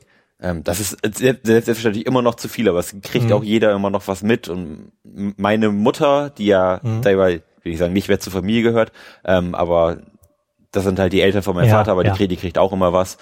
Ähm, und so wird das dann verteilt. Mhm. Ganz witzig war, ich erinnere mich noch an vorletztes Jahr Weihnachten, da bin ich irgendwie Heiligabend, weswegen auch immer schon verhältnismäßig früh aus dem Haus gegangen, um mhm. acht. Ähm, und da war meine Großeltern schon mit dem Heringssalat fertig. meine Oma ist irgendwie um vier Uhr morgens aufgestanden und hat in einem Anflug von Waren angefangen, alles zu schneiden. Und dann waren sie aber schon acht Uhr schon wieder easy peasy fertig und haben wieder Hat sich wieder schlafen gelegt. Nee, da haben sie quasi ihren, ihren Tag nochmal durchgezogen. Also einfach früher angefangen, damit der Tag in einfach nochmal neun Kilo gemacht. Ja. damit das auch alles seine, seine sozialistische Ordnung hat, dass um, um acht Uhr gefrühstückt wird, muss natürlich früh angefangen werden. Das stimmt damit natürlich. auch ja nicht der Rhythmus durcheinander gebracht wird.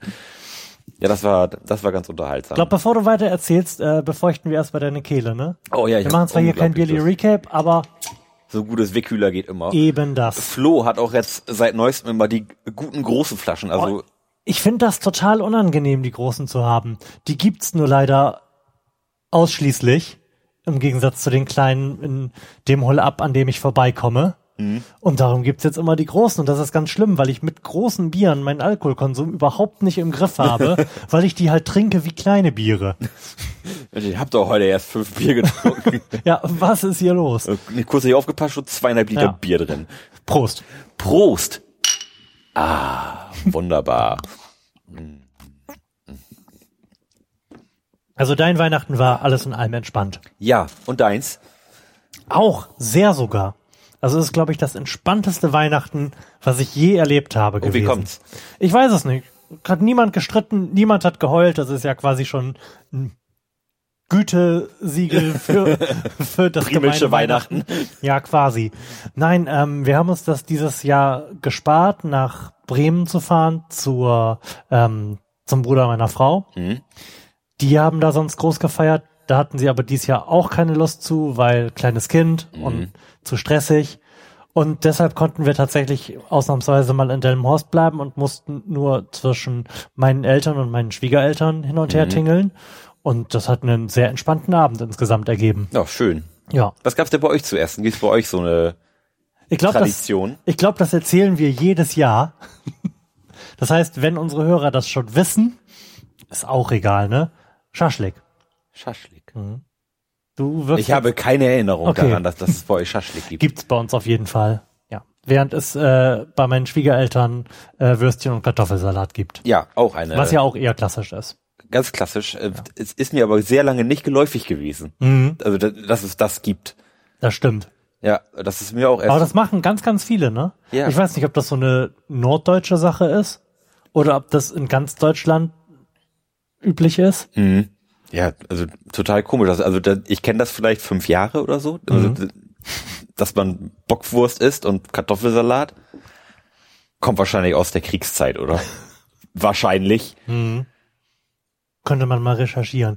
Auf jeden Fall finde ich es ganz merkwürdig, grundsätzlich irgendwie sowas Einfaches an Heiligabend zu essen. Mhm. Ich würde es tatsächlich vorziehen und werde das auch, sobald ich Kinder habe und meine Familie aus diesem Grunde dazu zwingen kann, bei mir Weihnachten zu feiern, irgendwie ändern und ein opulentes Mahl kredenzen. Ja. Ich denke an Ente. Denn die haben meine Frau und ich am ersten Weihnachtsfeiertag gemacht und es war wieder fantastisch. Esst ihr Entenbrüste oder ähm, eine komplette Ente? Eine komplette Ente, die wir dann Sehr auch gut. gefüllt haben und Oh. Drei Stunden lang in den Backofen, im Backofen vor sich hin haben ziehen lassen. Oh, fein. Mhm. Ja, bei uns geht's am ersten Weihnachtstag auch immer Ente. Ach schön. Auch schon seit, seitdem ich denken kann, aber Flugentenbrüste. Okay. Bei euch heißt dann auch bei deinen Eltern oder machst du die äh, jetzt auch bei dir zu Hause mit deiner Freundin? Nee, das ähm, war traditionell bei meinen Großeltern. Da die jetzt aber immer den Heringssalat und hatten, hast du nicht gesehen, machen, haben wir gesagt, okay, mhm. entlasten wir die mal ein bisschen. Ähm, und das findet jetzt immer ähm, rotierend statt. Okay. Ähm, glaube letztes Jahr waren wir bei uns oder vorletztes Jahr und dann dieses Weihnachten waren wir dann bei meiner Tante und das, und das geht jetzt immer so umher und, mhm. und, jeder macht irgendwie was dann dafür. Aber immer nach Omas Rezept. das ist immer ganz. Das ist niedergeschrieben. Ja, das ist niedergeschrieben und in Stein gemeißelt. Sehr gut. Ja. Also Entenbrust ist, also ich esse das zumindest auch nur einmal im Jahr. Mhm. So, und das ist immer was ganz Besonderes. Also das ist so, wenn man das isst, dann weiß man richtig, ah, jetzt ist Weihnachten. Und dann kommt auch gleich so eine andere Stimmung irgendwie ins mhm. Haus. Das ist immer schön. Schon, schon wenn man das riecht. Okay, das war Weihnachten. Ja. Und dann warst du weg. Genau, und dann war ich weg. Ähm, Wie war's? Es, toll. Wir waren ähm, zwischen den Feiertagen vom 26. bis zum 31. in London und haben uns da ein bisschen umgeschaut. Mhm. Mal gucken, was so in London passiert und wie das da so ist. Und wir hatten unfassbares Glück mit dem Wetter. Also, Ihr seid also nicht nass geworden. Nein. So, wie es gemein bekannt ist, regnet es in London ja eigentlich immer, mhm. was ja das englische Äquivalent zu Hamburg ist. ähm, und wir hatten tatsächlich nicht einen Regentropfen. Also wir hatten eigentlich nur Sonne, außer am letzten cool. Tag. Das war ein bisschen bewölkt, aber da kommt man auch mhm. super gut mit umgehen. Ähm, der Flug war eigentlich auch ganz entspannt. Wir sind mit ähm, Ryanair geflogen ähm, ist jetzt auch so eine Glaubensfrage, ob man das jetzt gut findet, dass, dass man mit mhm. ihnen fliegt, aber ähm, wir haben das jetzt gemacht und das war eigentlich auch ganz erfreulich, zumal der Flug auch nur eine Stunde geht. Mhm. Ähm, man fliegt nicht direkt nach London, sondern nach Stansted. Das ist so 50 Kilometer außerhalb von London und muss dann noch mit einem Bus oder, oder einer mhm. Bahn fahren. Ähm, ist aber auch super easy gewesen und sobald man in London angekommen ist, ist man ja auch mit dem bekannten Tube-System da konfrontiert, ähm, was ja aber auch super einfach ist. Und ich frage mich, warum, warum funktioniert das nicht in deutschen Großstädten so? Also das ist so einfach, das sind alles irgendwie so teilweise Ringsysteme und die Bahnen haben verschiedene Farben und haben Namen. Also das mhm. ist nicht so, dass du mit der U214 fährst, sondern du, ja. fährst halt mit der Bakerloo Line. Okay. Die Bakerloo Line. Ja, da sind wir wieder.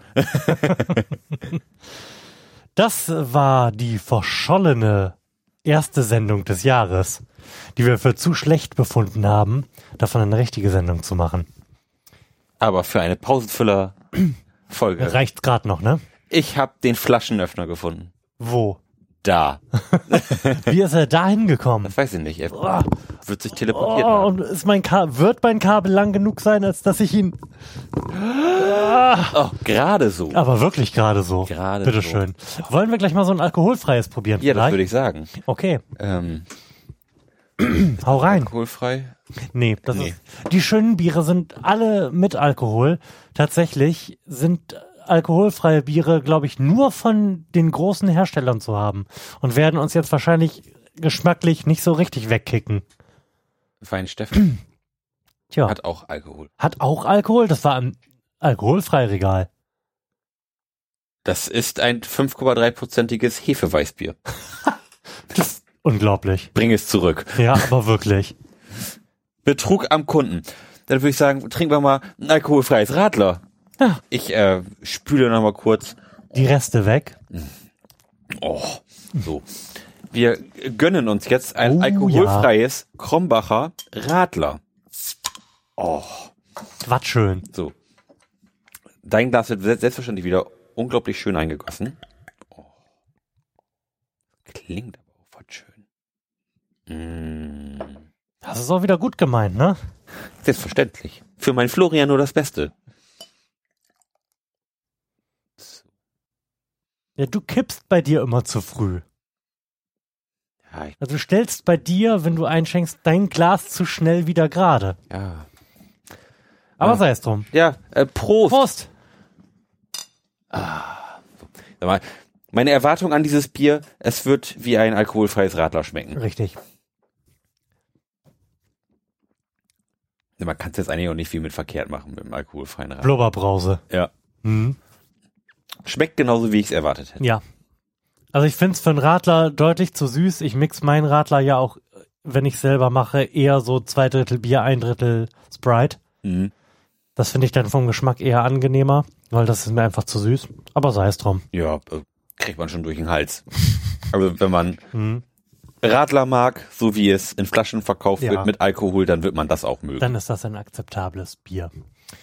Was hingegen überhaupt nicht akzeptabel ist, um direkt mit unserem neuen Thema fortzufahren und an unser altes Thema auch in gewisser Weise anzuschließen, ist die Situation der politischen Talkshows in Deutschland im Jahre 2017. Ich bin schwer enttäuscht. ich bin nicht nur schwer enttäuscht, ich bin unfassbar empört, möchte ich sagen. Ja, wir haben, wir haben das letzte Folge oder vorletzte Folge schon mal angeschnitten, mhm.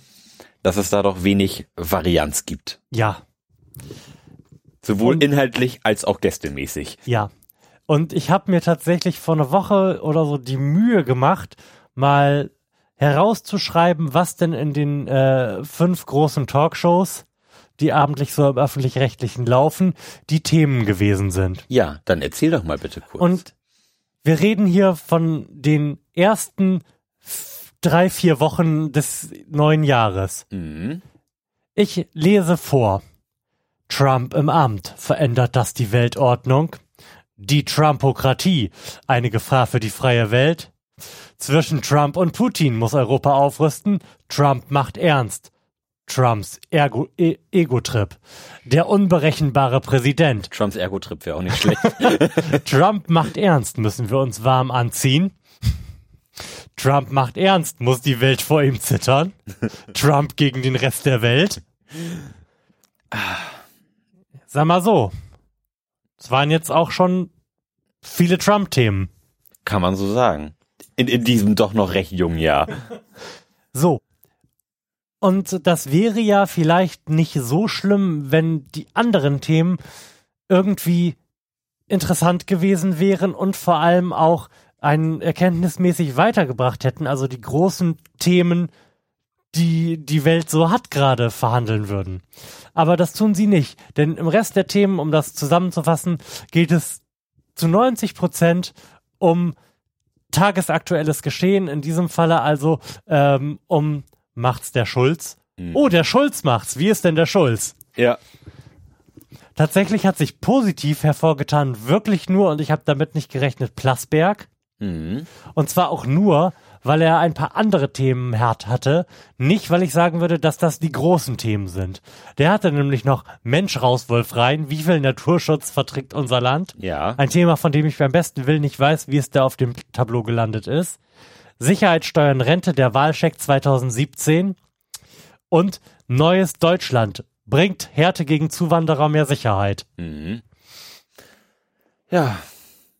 Und insgesamt muss ich leider feststellen, dass wirklich keines der großen Themen, die in der Zukunft irgendwie anstehen würden, also Gesundheitssystem, Rentensystem, Zukunft der Arbeit, da auch nur am Rande eine Rolle gespielt hat. Doch. Sicherheit, Steuern, Rente. Der Wahlcheck 2017. Mhm. Wo es vermutlich zu 70 Prozent um Sicherheit ging. Wahrscheinlich schon. Denn aus irgendeinem Grund glauben die Leute ja irgendwie ernsthaft immer noch, dass Flüchtlingskrise und innere Sicherheit die dominierenden Themen wären. Ja. Die für sie und ihr Leben entscheidend sind. Mhm. Und das macht ja wiederum der Journalismus. Wie wird das behandelt? Würde man jetzt plötzlich nur noch über Renten sprechen, da wird, wird bei den ganzen Knaben im Fernsehen sicherlich nur noch Leute reden, die über die Rente sprechen. Mhm. Und das, das finde ich wirklich so irritierend, was auch das Selbstverständnis gerade dieser öffentlich-rechtlichen Talkshows mhm. betrifft, dass die ja durchaus die Möglichkeit hätten, Themen zu setzen. Ja. Dass aber aus meiner Meinung nach der Feigheit heraus erstmal vielleicht niedrigere Quoten zu riskieren, es einfach nicht tun. Ja, und, und wobei das ja eigentlich gerade Sachen sind, die den öffentlich-rechtlichen ja. Rundfunk eigentlich nicht zu interessieren haben. Richtig. Was für Quoten haben wir? Da, darum ist er nun mal öffentlich-rechtlich, weil er von unseren Steuern getragen wird. Ja. Und von unseren GEZ-Beiträgen. Mhm. Ähm, es gibt da, es gibt eine wunderbare Dokumentation von Dominik Graf über den, einerseits über den Grimme-Preis und er verquickt das so mit der Geschichte der Stadt, die den Grimme-Preis ausrichtet, nämlich Mal, und macht da so ein bisschen äh, eine Reise durch das öffentlich-rechtliche, seit es den Grimme-Preis gibt. Mhm. Und da kommt irgendwann ein Programmdirektor der ARD in den sieb aus den 70er Jahren zu Wort, der über irgendeine Sendung, die gelaufen ist, sagt, ja, es war eine ganz tolle Sendung, tiefgründig und alles, nur die Quote war ein bisschen gut. Weil er das offensichtlich nicht als Qualitätskriterium sieht, wenn die Quote gut gewesen ist. Ja, zu gut die Quote. Ja, viel zu genau gut. das. Viel nischigere Themen. ja. Und ich finde ja gar nicht, dass die Themen nischig sein müssen, aber man könnte mal andere Themen setzen, als ja. die, die seit gefühlt zehn Jahren äh, in Dauerschleife durch die Welt geprügelt werden. Wir kriegen ja jetzt das Revival der Griechenland-Krise offensichtlich. Mhm. Zumindest machen die Medien auf mich den Eindruck, als würden sie da gerade wieder Anlauf nehmen, mhm. um das wieder äh, auf das Tablett zu tun. Und Griechenland-Krise hatten wir halt auch zwei Jahre lang am Stück jede zweite Sendung. Mhm. Ah. Ja, man, man dreht sich im Kreis. Ähm, und der Erkenntnisgewinn, der daraus geht gegen null. Ja, der, der daraus hervorgeht, ist aber kein neuer. Mhm. Und tatsächlich, und das ist irgendwie das Erschreckende daran, entspricht das auch deren Selbstverständnis. Es gibt äh, ein Interview von Sandra Maischberger bei Jung und Naiv. Mhm. Und da sagt sie halt auch ganz offen, dass sie es nicht als ihre Aufgabe betrachtet, Informationen zu vermitteln, sondern unterschiedliche Meinungen aufzuzeigen. Wenn man sich das so einfach machen möchte, ja. Ja. Und das finde ich als Selbstverständnis im öffentlich-rechtlichen, wenn man nicht Mario Barth ist, inakzeptabel. Also mhm. die öffentlich-rechtlichen können sich da echt mal ficken. Ja. Tut mir leid. Ja, also das, also ich kann es auch wirklich nicht nachvollziehen. Also mhm. warum wird jede Woche über dieselbe Scheiße geredet? Mhm. Und zwar, es, also ist es ja nicht so, dass nicht über die relevanten Themen geredet würde, aber halt nicht auf den relevanten Sendeplätzen. Mhm. Die letzten drei, vier Folgen Precht waren zum Beispiel fantastisch. Ein Format, in dem zwei Leute sitzen, die über ein Thema sprechen. Mhm. Da besteht durchaus die Chance, dass da ein bisschen was an Erkenntnis rausfällt. Aber das wird dann halt irgendwann nach Mitternacht versendet und kennt sowieso kein Mensch. So ist es. Also dringende, dringende Empfehlung. Die letzten zwei, drei Folgen Precht mal nachschauen. Mhm. In der Mediathek. Das, eigentlich brauchen wir brauchen noch so einen allgemeinen Jingle für, wenn wir irgendetwas empfehlen. Ja. Alles nicht so einfach. Mhm. Ähm, ich, also es würde mich auch mal interessieren, wie so eine Redaktionssitzung da abläuft. Mhm. Und ob da nicht vielleicht einer mal den Einwand äußert, ach, hatten wir letzte Woche und vorletzte Woche und also die Woche davor haben wir da auch schon drüber gesprochen und die Woche davor eigentlich auch. Also, mhm. oh komm, machen wir trotzdem. Ja.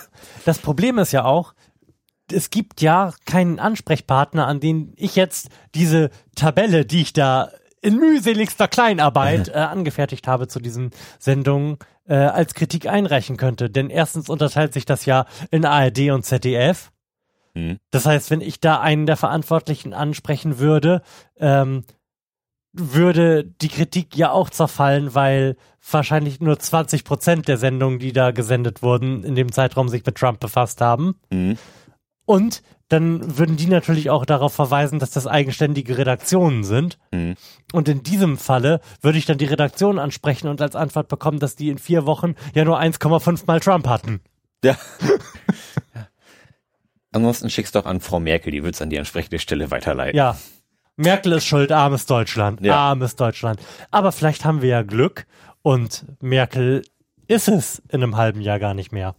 Möglich ist das, beziehungsweise wahrscheinlich ist das. Ah, ich glaube nicht, dass das wahrscheinlich ist. Ach. Also, wir reden jetzt natürlich gerade vom Höhenflug der SPD im Nachgang der Nominierung von, von Herrn Schulz. Mhm. Aber das ist, das ist ja ein bekannter Effekt, dass wenn der Kandidat feststellt, äh, feststeht, es erstmal Aufwind insgesamt in den Umfragen gibt, der dann aber irgendwann wieder verpufft. Ich bin, ich glaube durchaus, dass Schulz was reißen kann. Ich bin mir allerdings sehr, sehr sicher, dass das noch keine gemachte Sache ist. Aber ich bin, also ich bin relativ zuversichtlich. So in meinem Gefühl, wie ich das so erlebe, könnte ich mir das schon durchaus vorstellen, dass das mal was wird. Warst du mal auf äh, der The Schulz-Seite auf Reddit? Leider nicht. Aber es sieht wahnsinnig toll aus. Es, man, man, man sieht einen Konterfei von Martin Schulz ähm, in Optik des Obama Yes We Can Wahlplakats. Genau. Genau. Und ähm, es, es ist wirklich eine ganz befremdliche Stimmung, die sich da einstellt, wenn man da durchscrollt. Denn The Schulz liest sich genau wie The Donald ja. und ist im Wesentlichen halt eine Meme-Fabrik hm. für Pro-Schulz und SPD-Meme, deren äh, größte sind der Schulzzug fährt ohne Bremsen und mit hoher Energie. und ähm, der Slogan dazu ist natürlich auch direkt von Schulz, äh, von, von Trump. Bei Trump war es ja Make America Great Again. Ja. Und ähm, bei Schulz ist es Make Europe Great Again. Ja. Nur, dass es halt bei Schulz ernst gemeint ist mhm. und ein irgendwie ein positives Versprechen ist, mhm. was integrativ für diesen Kontinent wirkt, während es halt bei Trump äh, eher ein Wir gegen die und abschottend gemeinter Slogan gewesen ist. Mhm. Also es ist ganz befremdlich, sich da durchzugucken. Aber also ich kann das nur, ich kann das nur empfehlen. ich kann das nur empfehlen. Wir machen das gerade und man lacht alle fünf Minuten wirklich herzlich, mhm. wenn man sich das mal so anschaut. Was du gerade gar nicht erwähnt hast, Make Europe Great Again, äh, kürzt sich übrigens mit Mega ab. Ja. Also da, da geht wirklich schon einiges. Ja. Das ist, das ist ganz merkwürdig, weil es halt wirklich dieselbe Art von Meme-Fabrik ist, wie damals The Donald im Wahlkampf von Donald Trump gewesen ist. Mhm. Höchste Energie seit zehn Jahren wird hier zum Beispiel gerade in einem Thread getitelt. Mhm. Und da sehen wir gerade die aktuelle, äh, den aktuellen Deutschland-Trend vom von heute tatsächlich, wo die SPD das erste Mal seit zehn Jahren hm. in der Umfrage vor der CDU liegt. 32 Prozent. Ja. CDU, CSU 31. Wahnsinn. Also du, du äh, hast dich quasi schon damit angefreundet, dass die Kanzlerschaft von Frau Merkel dieses Jahr enden wird. Ja, doch. Ist das eine Prognose, die du abgeben möchtest? Ja, das ist meine Wahlprognose. Okay. Ich habe letztens auch noch irgendwie einen ganz lustigen Spruch gelesen. Der, der Herr Schulz sieht aus wie der ähm, vertrauenswürdige Filialleiter von Edeka. ja, das stimmt auch, ja. ja. Und so jemand als Bundeskanzler, warum denn nicht? Ich glaube da ja noch nicht so richtig dran. Ach, ich glaube schon. Ich glaube schon. Fändst du es denn fändest du es denn gut? Wäre das dein, dein Präsident, wollte ich gerade sagen, dein Kanzler? Es wäre zumindest mal was anderes und das, und schon alleine das reicht mir, mhm. um zu sagen, ach, wird schon nicht so schlecht werden. Okay. Dann kommt wenigstens mal wieder ein bisschen Druck auf den Kessel, sag ich mal. Dann, dann tut sich wenigstens mal wieder irgendwas. Ja, aber glaub, glaubst du, dass sich wirklich irgendwas tut, dass was passiert, dass sich irgendwas Grundlegendes ändern wird? Dass irgendwelche Weichen grundsätzlich anders gestellt werden, als sie jetzt gestellt sind? Die Mühlen malen natürlich langsam, aber ich, hm. also so, so wie ich das lese und so wie ich den Schulz wahrnehme, steht der für die richtigen Sachen ein, mhm. hat irgendwie gute Themen, die er jetzt so in seinem Wahlkampf platziert. Mhm. Und wenn er davon irgendwie ein bisschen was, ein bisschen was auch irgendwie effektiv umsetzen kann, dann wäre das doch schon, wäre das doch schon recht, recht erfreulich. Mhm. Tatsächlich ist ja, wie wir das, glaube ich, auch schon in der ersten Sendung nach seiner Nominierung gesagt haben, sein großes Thema soziale Gerechtigkeit. Mhm. Und er will jetzt zumindest symbolisch die Agenda 2010 schlachten mhm. und da zumindest so graduelle Änderungen dran durchführen. Meiner Meinung nach geht das alles in die richtige Richtung, wenn man gewählt werden möchte. Mhm. Also meiner Meinung nach macht er tatsächlich alles richtig und vielleicht geht da was, aber das ist nicht falsch verstehen. Das ist eine Richtung, die mir gefällt, aber es ist, glaube ich, nicht die Richtung, die ich erwarten würde von ähm, einem Kanzler, der eine Idee für die Zukunft hat. Aber ja. damit gewinnst du halt meiner, meiner ja, Meinung nach nicht. Das ist, das ist halt alles irgendwo auch immer Wahlkampfrhetorik. Ne? Mhm. Ja? das unterscheidet sich ja doch schon heftig von der gelebten Realität. Ich ja. kann halt, ich weiß, ich weiß, dass man damit gewinnt, wenn man sagt, man möchte jetzt wieder Politik für die hart arbeitende Bevölkerung machen. Aber ich kann diesen hart arbeitende Bevölkerung Bullshit einfach nicht mehr hören. Ich, ich finde, diesen Leistungsgesellschaftsbullshit haben wir uns jetzt 30 Jahre lang gegeben und es wäre langsam anzuerkennen, dass das zu Ende geht. Und auch, und dass die große Herausforderung nicht ist, die, der hart arbeitenden Bevölkerung ein kleiner, etwas größeres Stück vom Kuchen zu geben, sondern den Übergang von der hart arbeitenden Bevölkerung zu die Bevölkerung hat nur noch halb so viel zum hart arbeiten, vernünftig zu moderieren. Ja, aber wenn du so progressiv du wirst halt nicht gewählt. Ja, genau. Ja. Dann, dann, dann, machst, dann, dann halt machst du als Politiker den Leuten halt Angst. Ja. Wobei ich glaube, dass die Leute das eigentlich alle schon wissen. Das will nur keiner wahrhaben. Dass das irgendwie hässlich wird. Ja. Und das soll bloß keiner sagen. Mhm. Von daher das ist wahrscheinlich das Problem. Du wirst dann medial geschlachtet. Wenn du, wenn du, wenn du dich als Kanzlerkandidat vor die Medien stellst und dann hast du ja, sobald du dich irgendwo hinstellst, automatisch die notwendige Öffentlichkeit und dann sagst, ja, also ich möchte eine Politik machen für die Zeit, in der wir, in der 50 Prozent der Menschen nichts mehr zu arbeiten haben werden, mhm. dann, dann bist halt, bist halt erledigt. Ich möchte nicht wissen, wie die Bildzeitung dann titelt. Ja. ja. Und das ist halt eigentlich, das ist halt ein Problem. Denn ich weiß schlicht und ergreifend zu dem Zeitpunkt, wo ich weiß, wo ich ein gutes Gefühl dafür habe, was getan werden müsste, weiß ich nicht mehr, wen ich guten Gewissens wählen kann, weil keiner, selbst wenn er das auf dem Tacho hätte, was ich wichtig finde, es aussprechen würde.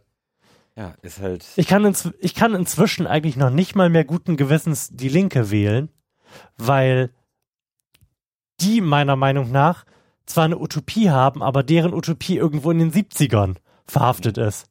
Ich glaube, die würden total gerne wieder starke Gewerkschaften haben und sich an äh, die Spitze irgendwelcher Demonstrationen für Melonengerechtigkeit stellen. Aber das ist halt einfach nicht die Frage, die sich in zehn Jahren stellen wird. Mhm. Ja, es ist halt immer schwierig, sag ich mal. Du, du kannst dich halt nur ins Ausschießen. Ja. Oder du hast halt Versprechen für die Masse. Mhm.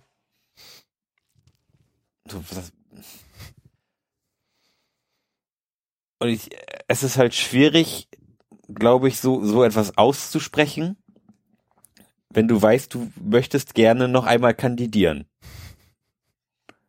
So eine zweite Amtszeit hat, hat bisher jeder gemacht oder fast jeder. Ja, oder ist zumindest angestrebt, ja. Ja.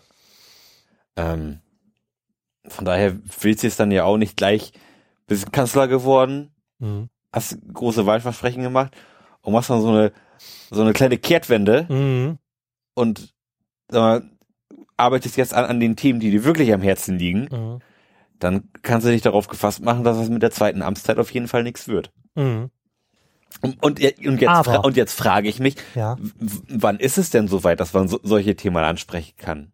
Oder, oder ist das so ein Gentleman Agreement, dass man da, dass man da nicht drüber spricht und es einfach passieren lässt mhm. und dann einfach sich der Probleme annimmt, die da, da einfach auftauchen. Ich glaube, das ist tatsächlich die Frage.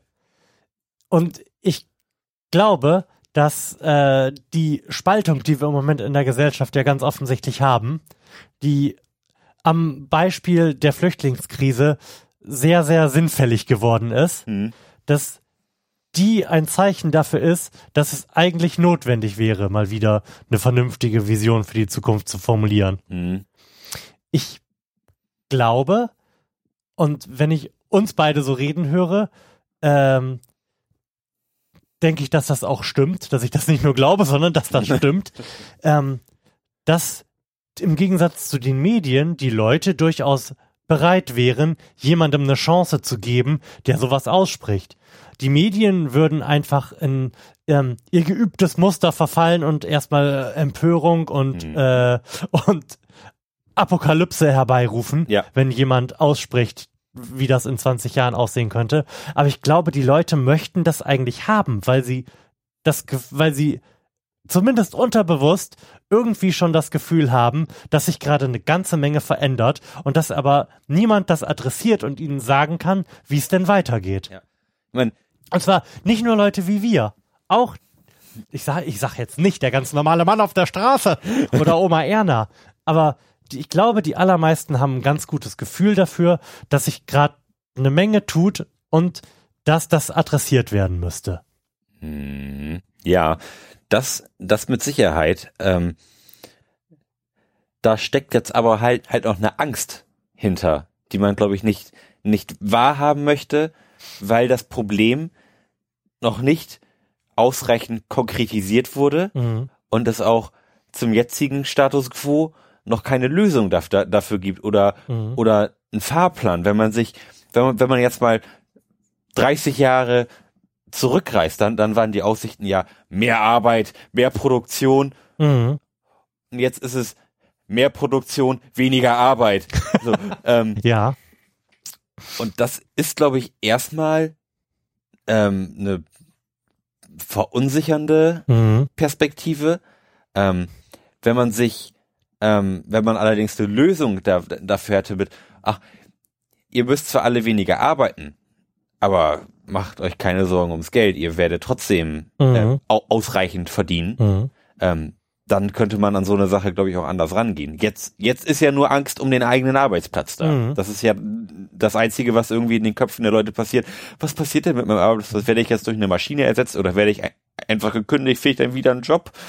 So, und wenn das irgendwie konkretisiert werden würde, wie man in diesem Fall, der ja irgendwann definitiv eintreten wird, wie man dann verfährt und was man da, mhm. was man da macht und was da für Mechanismen greifen müssen, um mhm. ähm, die, den, die, die Grundsicherheit mhm. ähm, her, herzustellen bzw. Beizu, beizubehalten, mhm. dann glaube ich, würde die Öffentlichkeit da auch anders rangehen. Und dafür müsste vielleicht auch, was weiß ich was, eine Agenda 2040 gemacht werden. Mhm. Oder was weiß ich mhm. was, die, die einfach im Stillen und heimlich erarbeitet wird und irgendwann kommt einer und sagt, so hier, Agenda 2040, so, so sieht's aus, dann hat schon mal einer den Weg geebnet mhm. und dann kann der nächste Kandidat kommen und sagen, so hier, Agenda 2040, so, so geht das hier ab. Und dann, bop, bop, bop, bop, und dann wissen die Leute, okay, Agenda 2040, das wird passieren.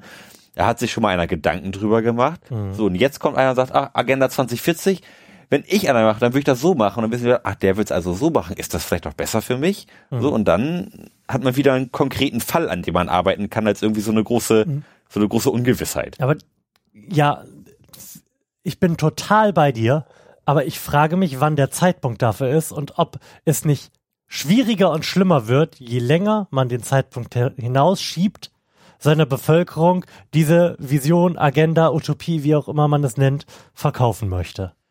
Sicherlich. Ähm, also klar, je, je länger du wartest, desto schlimmer wird es. Aber das ist, glaube ich, nichts, womit du einen Wahlkampf entscheidest. Das mhm. ist, was uns einfach im stillen Kämmerchen gemacht mhm. werden und irgendwann wird das halt präsentiert. So, und dann, und dann ist es ja schon in der Realität der Leute angekommen. Und dann kannst du dich auch wahlkampftechnisch irgendwie damit auseinandersetzen. Mhm. So, bis, bis dahin ist das alles nur eine große Unsicherheit. Dann ist das wieder, ah, der Schulz, der sieht hier die Apokalypse vor uns, die will ich nicht. Mhm. So, aber wenn der Schulz jetzt Agenda 2040 vorstellt, was auch immer, ähm, dann, dann ist das ja nun mal schon gelebte Realität, dass das passieren wird. Du meinst, der, du meinst, der Schulz kann seine Agenda nur vor, äh, vorstellen, wenn er bereits im Amt ist. Ja. Das ist nichts, ja. was man aus dem Wahlkampf heraus tun kann. Das, also das im Wahlkampf zu machen, mhm. ist, glaube ich, kontraproduktiv. Mhm. Das als, ähm, wir haben jetzt hier im stillen Kämmerchen nachgedacht, so und das wird passieren und darum haben wir das und das ausgedacht. Dann denken die, ach Mensch, der Schulz, der denkt ja irgendwie weit voraus, das ist ja ein guter. Mhm. Und wenn du es vorher machst, dann ist es, ach, der Schulz, der, der sieht ja nur schwarz. Das finde ich einen ganz interessanten Gedanken. Tatsächlich. Weil ich mir die ganze Zeit wünsche, wohl wissend, dass es kontraproduktiv ist, dass sowas mal im Wahlkampf adressiert wird. Aber vielleicht ist es ja tatsächlich so, dass man das dann aus einer Machtposition heraus, mhm. aus der man sowieso, solange es kein komisches Misstrauensvotum gibt, erstmal nicht wieder entfernt wird, mhm. formulieren muss. Ja, das stimmt. Da ist was dran, würde ich sagen. Ja, also also anders kann ich mir das einfach nicht praktikabel vorstellen, mhm. ohne dass du dich sofort ins Ausschießt. Mhm. Aber meinst du denn, wir haben noch so lange Zeit? Noch zwei Amtszeiten oder wie lange auch immer abzuwarten? Oder fliegt uns vorher die Gesellschaft um die Ohren? ja, stell, stell dir mal vor, in der nächsten Bundestagswahl realisiert sich, was sich im Moment abzeichnet, tatsächlich, dass die AfD bei irgendwas um die fünf Prozent landet. Mhm. Und die ganzen Enttäuschten, die dachten, dass sie die schweigende Mehrheit in der Gesellschaft sind, mhm. rasten jetzt komplett aus, weil sie der festen Überzeugung sind, dass das manipuliert wurde. Trump-Style. Ja, gut, ich meine, dann sind es auch nur fünf Prozent, ne? Mhm. Stimmt auch wieder. von daher mhm. ist das auch ein Problem, was sich irgendwie von selbst löst. Mhm. Also meinst du, wir sind da noch nicht so stark gespalten, das wie das zum Beispiel in Amerika der Fall ist? glaube ich, extremer dargestellt, als es tatsächlich ist. Mhm. Das ist und bleibt eine Minderheit. Okay. Und zwar, glaube ich, auch ein ziemlich kleiner Prozentsatz. Die sind halt alle nur im Internet sehr laut. Ja, die, die Dummen sind doch immer die Lauten. Okay. Was sagst du? Ich sag, ziemlich interessant. Ja. ich habe sowieso den Eindruck, dass sich äh, im Moment relativ viel bewegt. Mhm. Man liest jeden zweiten Tag irgendwo oder hätte die Möglichkeit, jeden zweiten Tag auf irgendeiner Titelseite was zum Grundeinkommen zu lesen. Mhm. Also ich habe den Eindruck, dass so langsam mhm. die Gesellschaft darauf vorbereitet wird, dass sich irgendwas zu ändern hat. Ja. Und ähm, vielleicht sind ja diese, ähm, diese zarten Versuche in Richtung mehr sozialer Gerechtigkeit zu gehen, wie jetzt auch Managergehälter zu beschränken, so idiotisch das rein praktisch, mhm. ähm, wie wir ja auch im letzten Podcast diskutiert haben, wahrscheinlich sein wird. Vielleicht sind ja diese zaghaften Versuche irgendwie alle ganz sinnvoll, weil sie die Gesellschaft wieder in eine andere Richtung bringen. Ja. Und darauf vorbereiten. Das sind ja kleine Schritte in die richtige hat. Richtung. Mhm. Ach, schön. Ja. Eigentlich müssten wir jetzt aufhören, dann würden wir das erste Mal auf einer versöhnlichen Note stoppen. Hast du denn noch was? Hm. Ich habe das Ende des aktuellen Blogs. Die Helmut-Frage. Tja. Und? Was machen unsere beiden Helmuts? Der wichtige Helmut ist leider nach wie vor tot. Wir wissen nicht, wie seine Meinung äh, zu zum großen Führer, Präsidenten und potenziellen Kanzler. Das hätte ich ja gerne gewusst. Martin ist. Ja, das hätte ich auch gerne gewusst, aber wahrscheinlich hätte er sich dazu einfach nicht geäußert. Nehme ich jetzt fast an. Und vom anderen Helmut, von Helmut Kohl, haben wir nichts gehört, außer dass er sehr alt ist. Der Meldung, dass sein Sohn, einer seiner Söhne, Angela Merkel eine Mitschuld am Tod seiner Mutter gibt. Sehr gut. Ja. Das ist doch mal gut. Kann man doch einfach mal machen. Ja. Ich nehme ganz schwer an, dass der demnächst ein Buch veröffentlichen wird und sich dafür schon mal medial in Stellung bringt. Selbstverständlich. Aber ansonsten kritisiert er da halt nur Angela Merkels Haltung in der Spendenaffäre der CDU damals, mhm. weil die ja angeblich so gute Freunde gewesen wären, die Merkel und äh, Hannelore Kohl mhm. und Frau Merkel sie dann aber einfach hätte fallen lassen.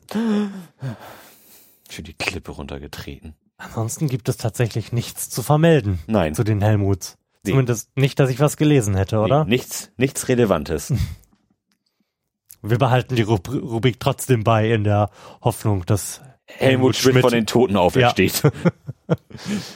Helmut Schmidt so Futurama-mäßig als Kopf in einem Glas. Mhm. Das wär's doch. Ja, ich finde das gut. Ja. Äh, dann halten das, das würde er wahrscheinlich nicht gut finden, aber eigentlich könnte man dann eine Kamera draufhalten und irgend, auf irgendeiner Seite einen Livestream dazu einrichten. Es ist ein bisschen entwürdigend, zugegebenermaßen, aber vielleicht finden Köpfe in Gläsern. Das ist ja prinzipiell nicht so schlimm. Ja. Was, was haben die schon? Wäre ja durchaus möglich. Die müssen ja, ja nie auf Klo oder so. Von daher. Also, wir kommen zum letzten Block dieser Sendung. Das ist der Block der uns von allen anderen Podcasts in diesem Internet unterscheidet, indem wir über Konsumgüter und Medien sprechen. Mhm. Das hat sich so die letzten Episoden rauskristallisiert, dass wir das meistens irgendwie am Ende sowieso immer tun und darum haben wir uns vorgenommen, das jetzt grundsätzlich zu machen. Und darum gibt es jetzt Kombinator. Okay, schnell eine Kombinatorfrage. Und zwar, und zwar, ich. ist die, ist die Apokalypse gefährlich? Jetzt wirklich? Ja. ich denke, die Apokalypse ist sehr gefährlich. Sehr gut. Da wir das geklärt da bin ich völlig bei dir. Da wir das geklärt haben, kommen wir jetzt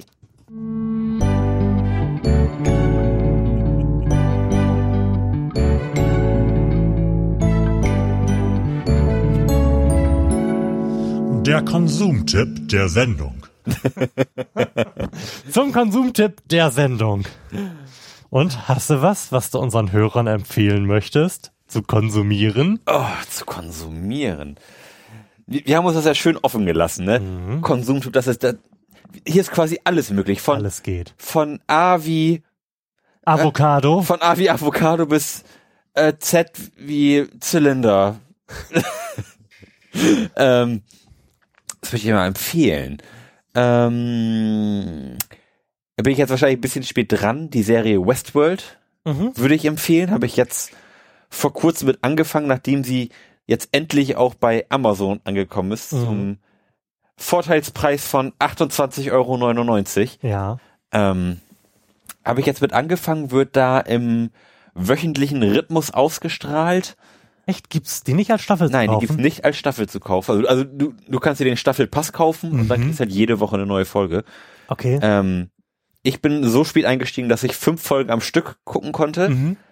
Und jetzt gibt's die sechste Folge und jetzt warte ich auf Folge sieben. Mhm. Also ich habe ja die erste Staffel bereits im Original auf Sky gesehen. Da wurde sie auch im wöchentlichen Rhythmus veröffentlicht und wir haben uns immer sehr, sehr auf den Montag gefreut. Mhm. Es ist eine wirklich ganz fantastische Serie. Ja. Es ist unglaublich hohe Produktionsqualität. Ja. Und ähm, ich weiß gar nicht, wer es gesagt hat. Auf jeden Fall möchte ich zustimmen, dass es die erste Serie ist, für die man Sekundärliteratur gebrauchen könnte, weil da halt echt ein Shitload an philosophischen Fragen verhandelt wird. Mhm. Gerade zum Ende hin, du bist da noch nicht, ich werde dich auch nicht spoilern. Aber wir werden da sicherlich, wenn du durch bist oder wenn sich da existenzielle Fragen bei dir stellen, nochmal drüber sprechen. Also kann ich auch nur empfehlen, absolut. Mhm. Ja. Westworld ist der Shit. Auch wenn ich nicht glaube, dass äh, Westworld bei läuft bei HBO, ne? Ja. Bei HBO Game of Thrones beerben wird, ja, es, was die Quoten betrifft. Ja, es, es, es soll ja HBO aber auf ein Leben nach Game of Thrones vorbereiten. Genau, richtig. Das geht ja. jetzt zu Ende, Game of Thrones, richtig? Ja, das ist, glaube ich, noch nächstes Jahr. Also dieses Jahr kommt noch eine Staffel, die wird geteilt und dann wird nächstes Jahr, es ist quasi wie bei Breaking Bad. Okay eine Staffel in, auf zwei Jahre aufgeteilt. Jeez. Ja, und dann ist es vorbei. Also in zwei Jahren kann ich mit Game of Thrones anfangen und das in einem Urlaub komplett durchsuchten. Ja, genau okay. so ist es. Ich freue mich sehr darauf. ich kenne ja bisher von Game of Thrones tatsächlich nur die ersten vier Folgen der ersten Staffel. Mhm. und das Schöne daran ist, dass selbst die vielen Male, die ich bestimmt schon gespoilert worden bin, wieder vergessen sein werden, wenn ich mhm. dann tatsächlich ernsthaft damit anfangen werde, das zu schauen. Das wird ganz, ganz toll. Ja. ja. Das kann ich auch wirklich nur empfehlen. Mhm. Mein Konsumtipp der Sendung mhm. ist ein Smoothie Maker. Oh.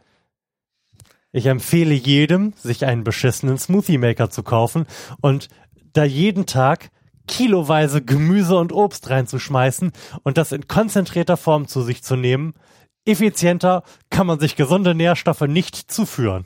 Ja. Es dauert nur ein Zehntel so lange wie ein Apfel zu essen und hat trotzdem die Energie und die Vitamine zweier Äpfel, einer Orange und einer Handvoll Spinat. ja, Smoothie Maker sind ganz fantastische Geräte. Wir haben uns auch im letzten Sommer ein, ein, eingekauft. Hundertprozentig. Im Sommer wirfst ein bisschen Obst rein, noch eine Handvoll Eis und am mhm. Ende ist, ist es einfach nur geil. Also erfahrungsgemäß kannst du da praktisch auch alles reinschmeißen. Mhm. Also du kannst wahrscheinlich, wenn du sie über hättest, kannst du auch noch eine Metwurst dazu schmeißen. Das wird trotzdem immer noch gut schmecken. ähm, von daher bin ich da völlig bei dir, Leute. Kauft euch einen Smoothie Maker. Unser war auch echt nicht teuer und das ist ein amtliches, stabiles, geiles Gerät, was bisher auch echt alles zerflext hat, was wir da reingeworfen haben. Mhm. Seien es Nüsse und Eiswürfel. Ja. Echt kein Problem und das war nicht viel Geld, was wir dafür gelassen haben. Ich werde das mal in die, in die Shownotes werfen, dieses Gerät. Ja. Ihr habt ja, glaube ich, ein bisschen mehr ausgegeben, ne? Nee, wir, wir haben auch so ein, der kostet 30, 35 Euro. Wait, what? Dann war mein Smoothie Maker sehr, sehr teuer. Ja.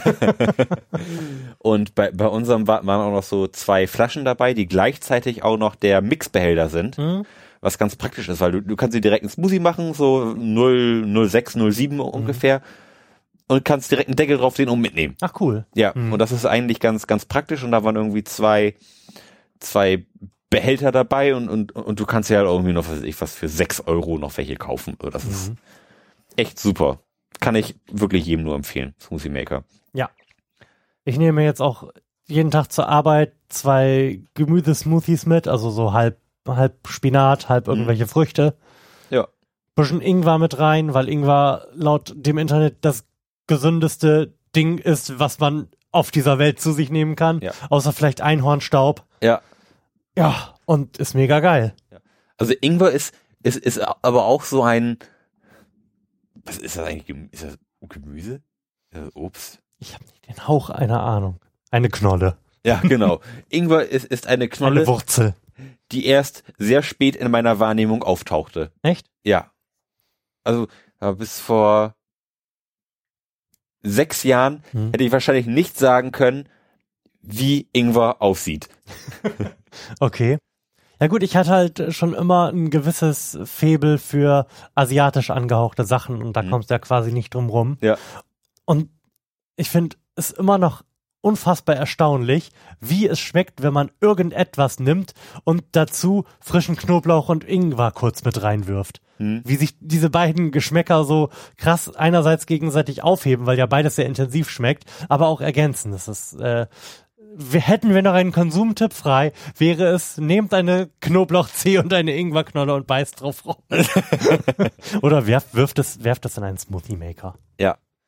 Nee, also Ingwer ist ist wirklich ganz fantastisch. Also auch bei er Erkältung oder so, da machen mhm. wir das immer, da nehmen wir irgendwie Ingwer, raspeln den so ein bisschen klein, machen ein bisschen, ein bisschen Fenchelhonig rein, mhm. werfen irgendwie eine Handvoll Minzblätter rein und bisschen heißes Wasser drauf gut ist. Genau, und dann hast du da irgendwie so einen schönen Ingwer-Sud und dann kannst du den schön reindrehen und dann geht's dir am nächsten Tag schon gleich viel besser. Mhm. Ja, wirklich ein Teufelszeug, wenn man das, wenn man das mal so sagen darf. Ähm, Jetzt möchte ich noch einen kleinen musikalischen Konsumtipp ähm, zum Besten geben. Und zwar ähm, lautet der Name der Kapelle Wolfie's Just Fine. Okay. Ist ähm, das Projekt von John LaJoie, der sich mit Hits wie Show Me Your Genitals in, in das Herz des Internets gespielt hast. Ähm, ist jetzt was komplett anderes, ist ähm, so ein bisschen folkig, genau, das ist es, Florian hat es gerade mal bei YouTube aufgemacht, ähm, ist, ist schon ein bisschen folkig, hat irgendwie einen coolen Groove und ähm, zeigt auch, dass der Mann wirklich Qualitäten hat. Also ganz fantastisch. Wir faden hier mal ein bisschen rein.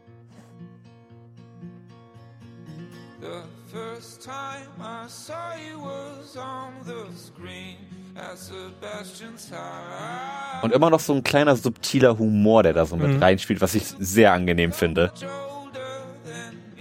Das sind, das sind echt hübsche Harmonien. Das ist übrigens der Song A New Beginning. Da gibt es auch ein ganz unterhaltsames Video zu, was irgendwie so in, in der Welt der 80er Slasher spielt. Mhm. Okay.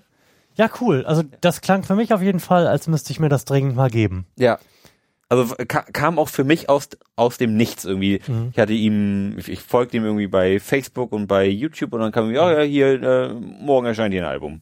Ach, erzähl mir mehr davon. ja, cool. Ja. Sehr schön. Wirklich. Werde ich mir auf jeden Fall auch mal reindrehen. Ja. Und wo wir gerade bei Musik sind, willst du uns noch ein Bier aufmachen? Unbedingt. ja, den Öffner habe ich auch gefunden. Was, was hättest du denn gerne? Noch ich weiß nicht, ob du noch ein ähm, alkoholvolles trinken möchtest. Ich kann zumindest ein halbes trinken. Okay, okay. Dann haben wir nämlich da noch eins am Start, oh. von dem du mir bestimmt gleich erzählen wirst, was es ist. Selbstverständlich. Und während du das tust, navigiere ich direkt mal auf eine andere Seite. Oh, jetzt denn ich völlig versagt bei dem Bier. okay, Lars hat gerade ein 90-10 Schaum-Bier-Gemisch in mein Glas viseriert. Und ich muss sagen, ich bin jetzt nur leidlich beeindruckt.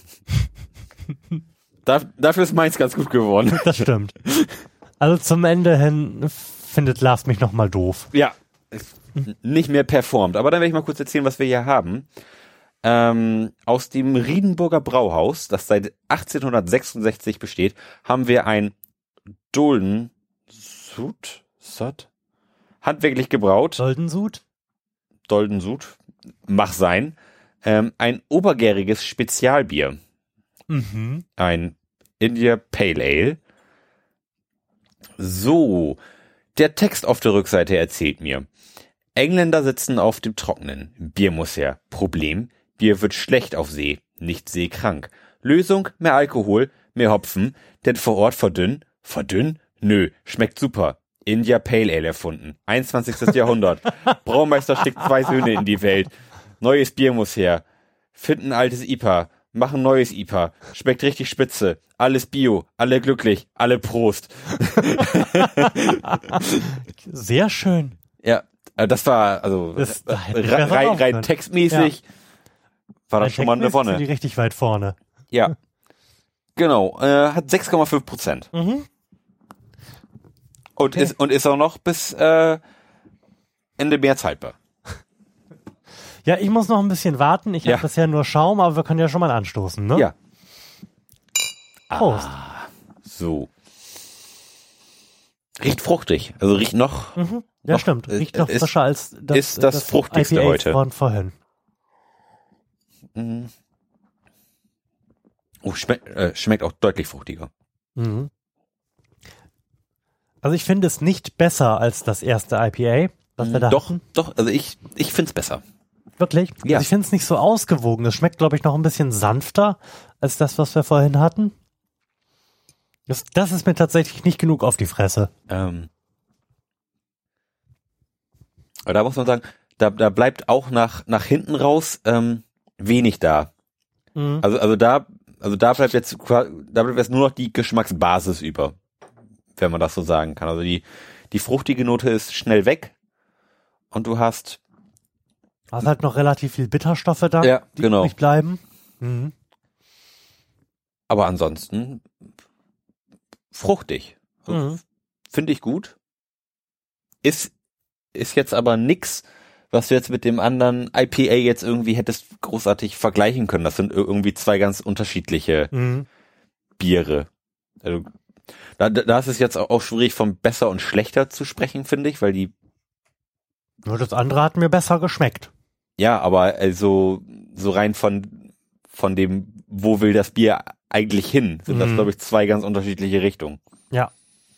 Aber tatsächlich ist, sind das beides leckere Ales. Ja. Leckere Pale Ales. Und das ist ja wirklich erstaunlich und für mich auch höchst angenehm. Ja.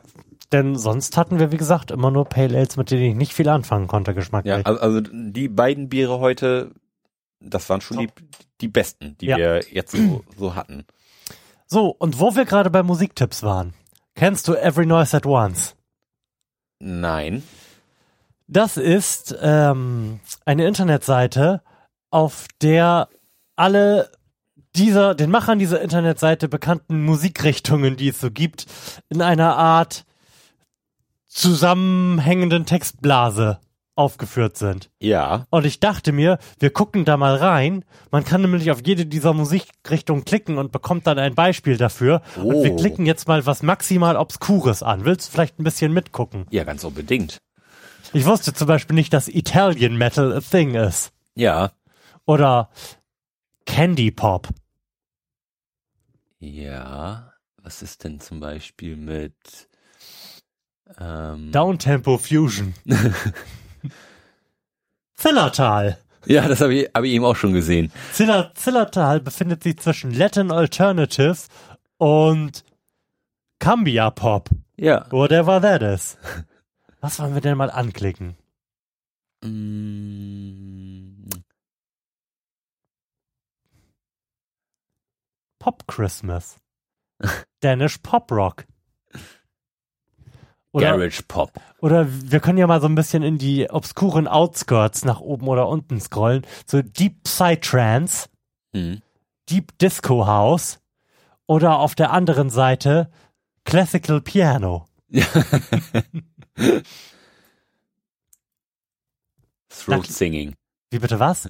Throat Singing. Rechts oder links? Da, links. Ich find's, ach Äh, da.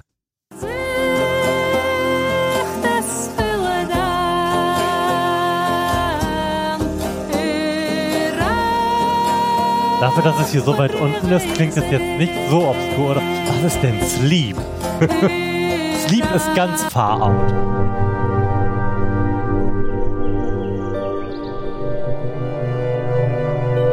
Äh, Geräusche, zu denen man einschläft. Vermutlich. Oh, und auf der anderen Seite dieser Skala befindet sich Motivation. hace 30 años que es una tontería regañar. Tengo suficientes problemas para superar mis propias limitaciones. Sin preocuparme por Ah, el hecho de que Dios no ha distribuido uniformemente el don de inteligencia. Ja. Weiß. Wanamaker aprendió esta lección. Was temprano, ist denn, was pero ist yo denn personalmente tuve que vivir en este. Schade, es, es ist das, was ich erwartet habe. Nicht? Doch, Ach so. Experimental Psych. Ja. and I knew das mal. Das kann man nicht anklicken. Enttäuschen. Das ist so merkwürdig, das kann man nicht anklicken. Was? Oder Slowcore. Wo ist denn das?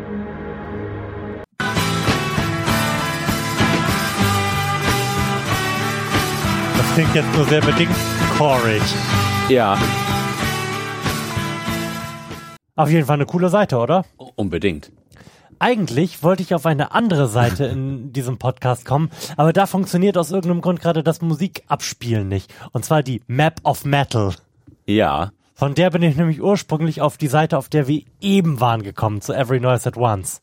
Das lädt jetzt erstmal so ein bisschen vor sich hin und ist dann genau, was man sich so vorstellt, The Map of Metal. Ja. Und theoretisch möchte The Map of Metal auch alles abspielen können, tut es aber im Moment merkwürdigerweise Ich nicht. hätte wirklich gerne Avantgarde Metal gehört. Ja, ne? Oder Crossover Thrash. Death Trash. Greek Black Metal, von dem ich auch nicht wusste, dass es a thing ist. Oder Black and Crust. Was, äh, Was neben Gent ist. Ja. Oder Tech Death. Es gibt auf jeden Fall viel zu erkunden. Vielleicht haben wir in einer unserer nächsten Sendungen mal einen Konsumtipp aus dem äh, Bereich des griechischen schwarzen Metals. Ja, möglich ist das. Oder eine schwarze Kruste. Geschwärzte Kruste. Was ich zum Schluss noch kurz habe Ja. und vorhin eigentlich schon sagen wollte. In unserem fantastischen Jingle zu unserer neuen Rubrik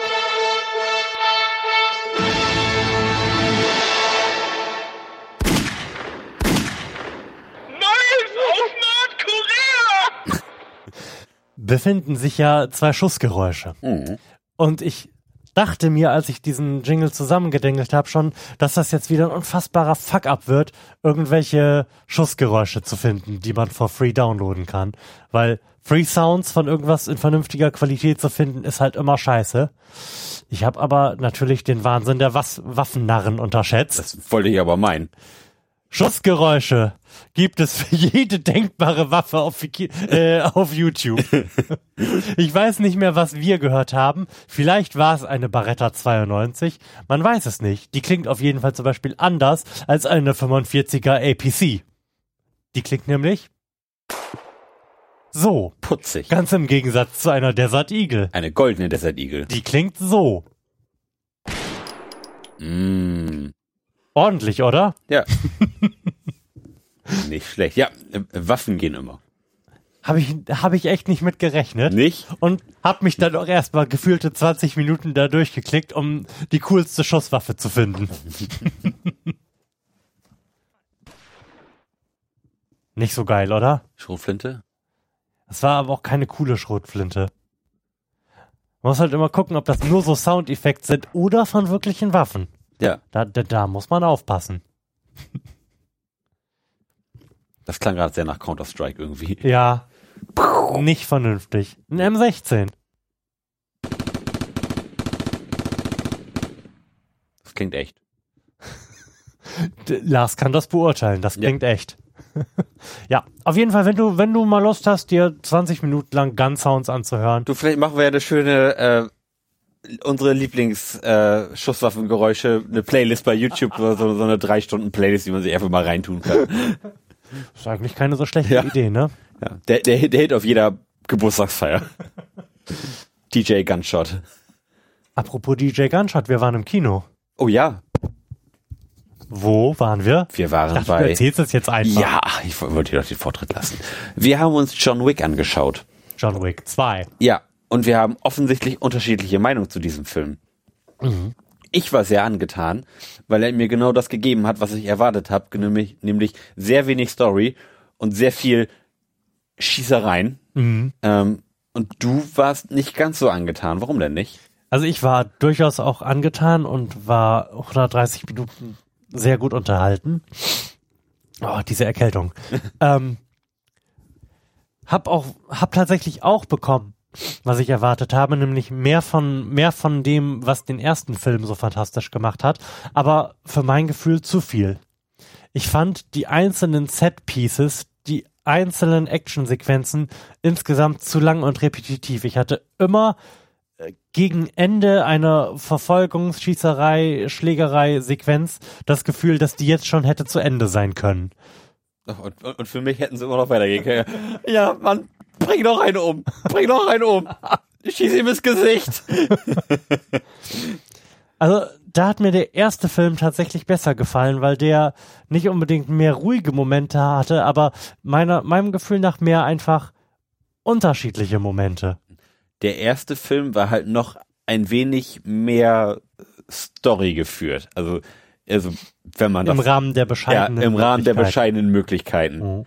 Ähm, wohingegen der zweite Film schon direkt sehr auf die Fresse losging und dann eigentlich auch nicht mehr aufgehört hat. Mhm.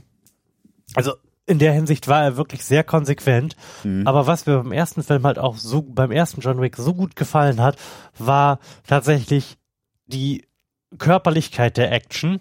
Da wurde mehr geprügelt als geschossen und dabei auch die Ästhetik.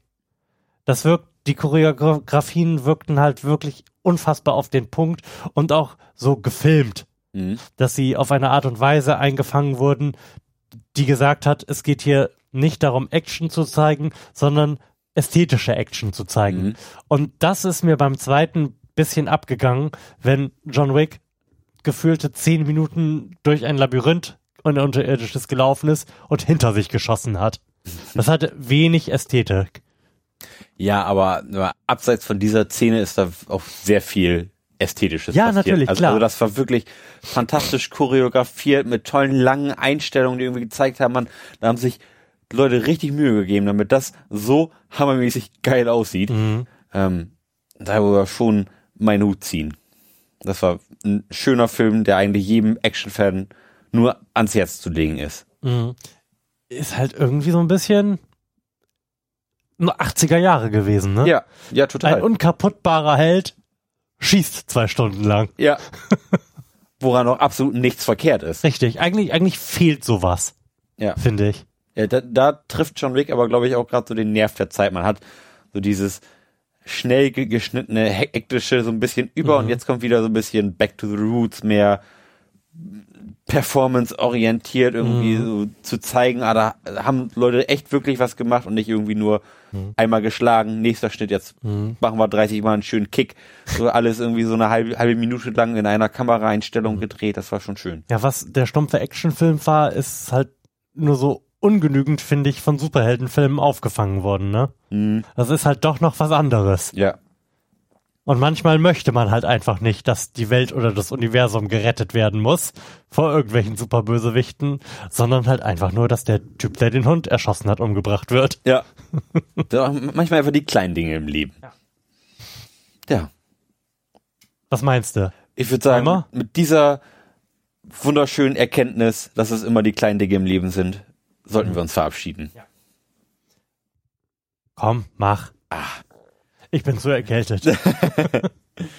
Freunde der guten Hör. Nochmal. Ich fange nochmal. Ich schneid das ich, raus. Ich bin so aufgeregt. Freunde der schönen Podcast-Kunst. Wir freuen uns aufs nächste Mal und wünschen euch bis dahin eine schöne Woche, schöne zwei Wochen oder wenn schlecht auf schöne drei Wochen. Bis dahin, Florian, mach's gut. Tschüssi.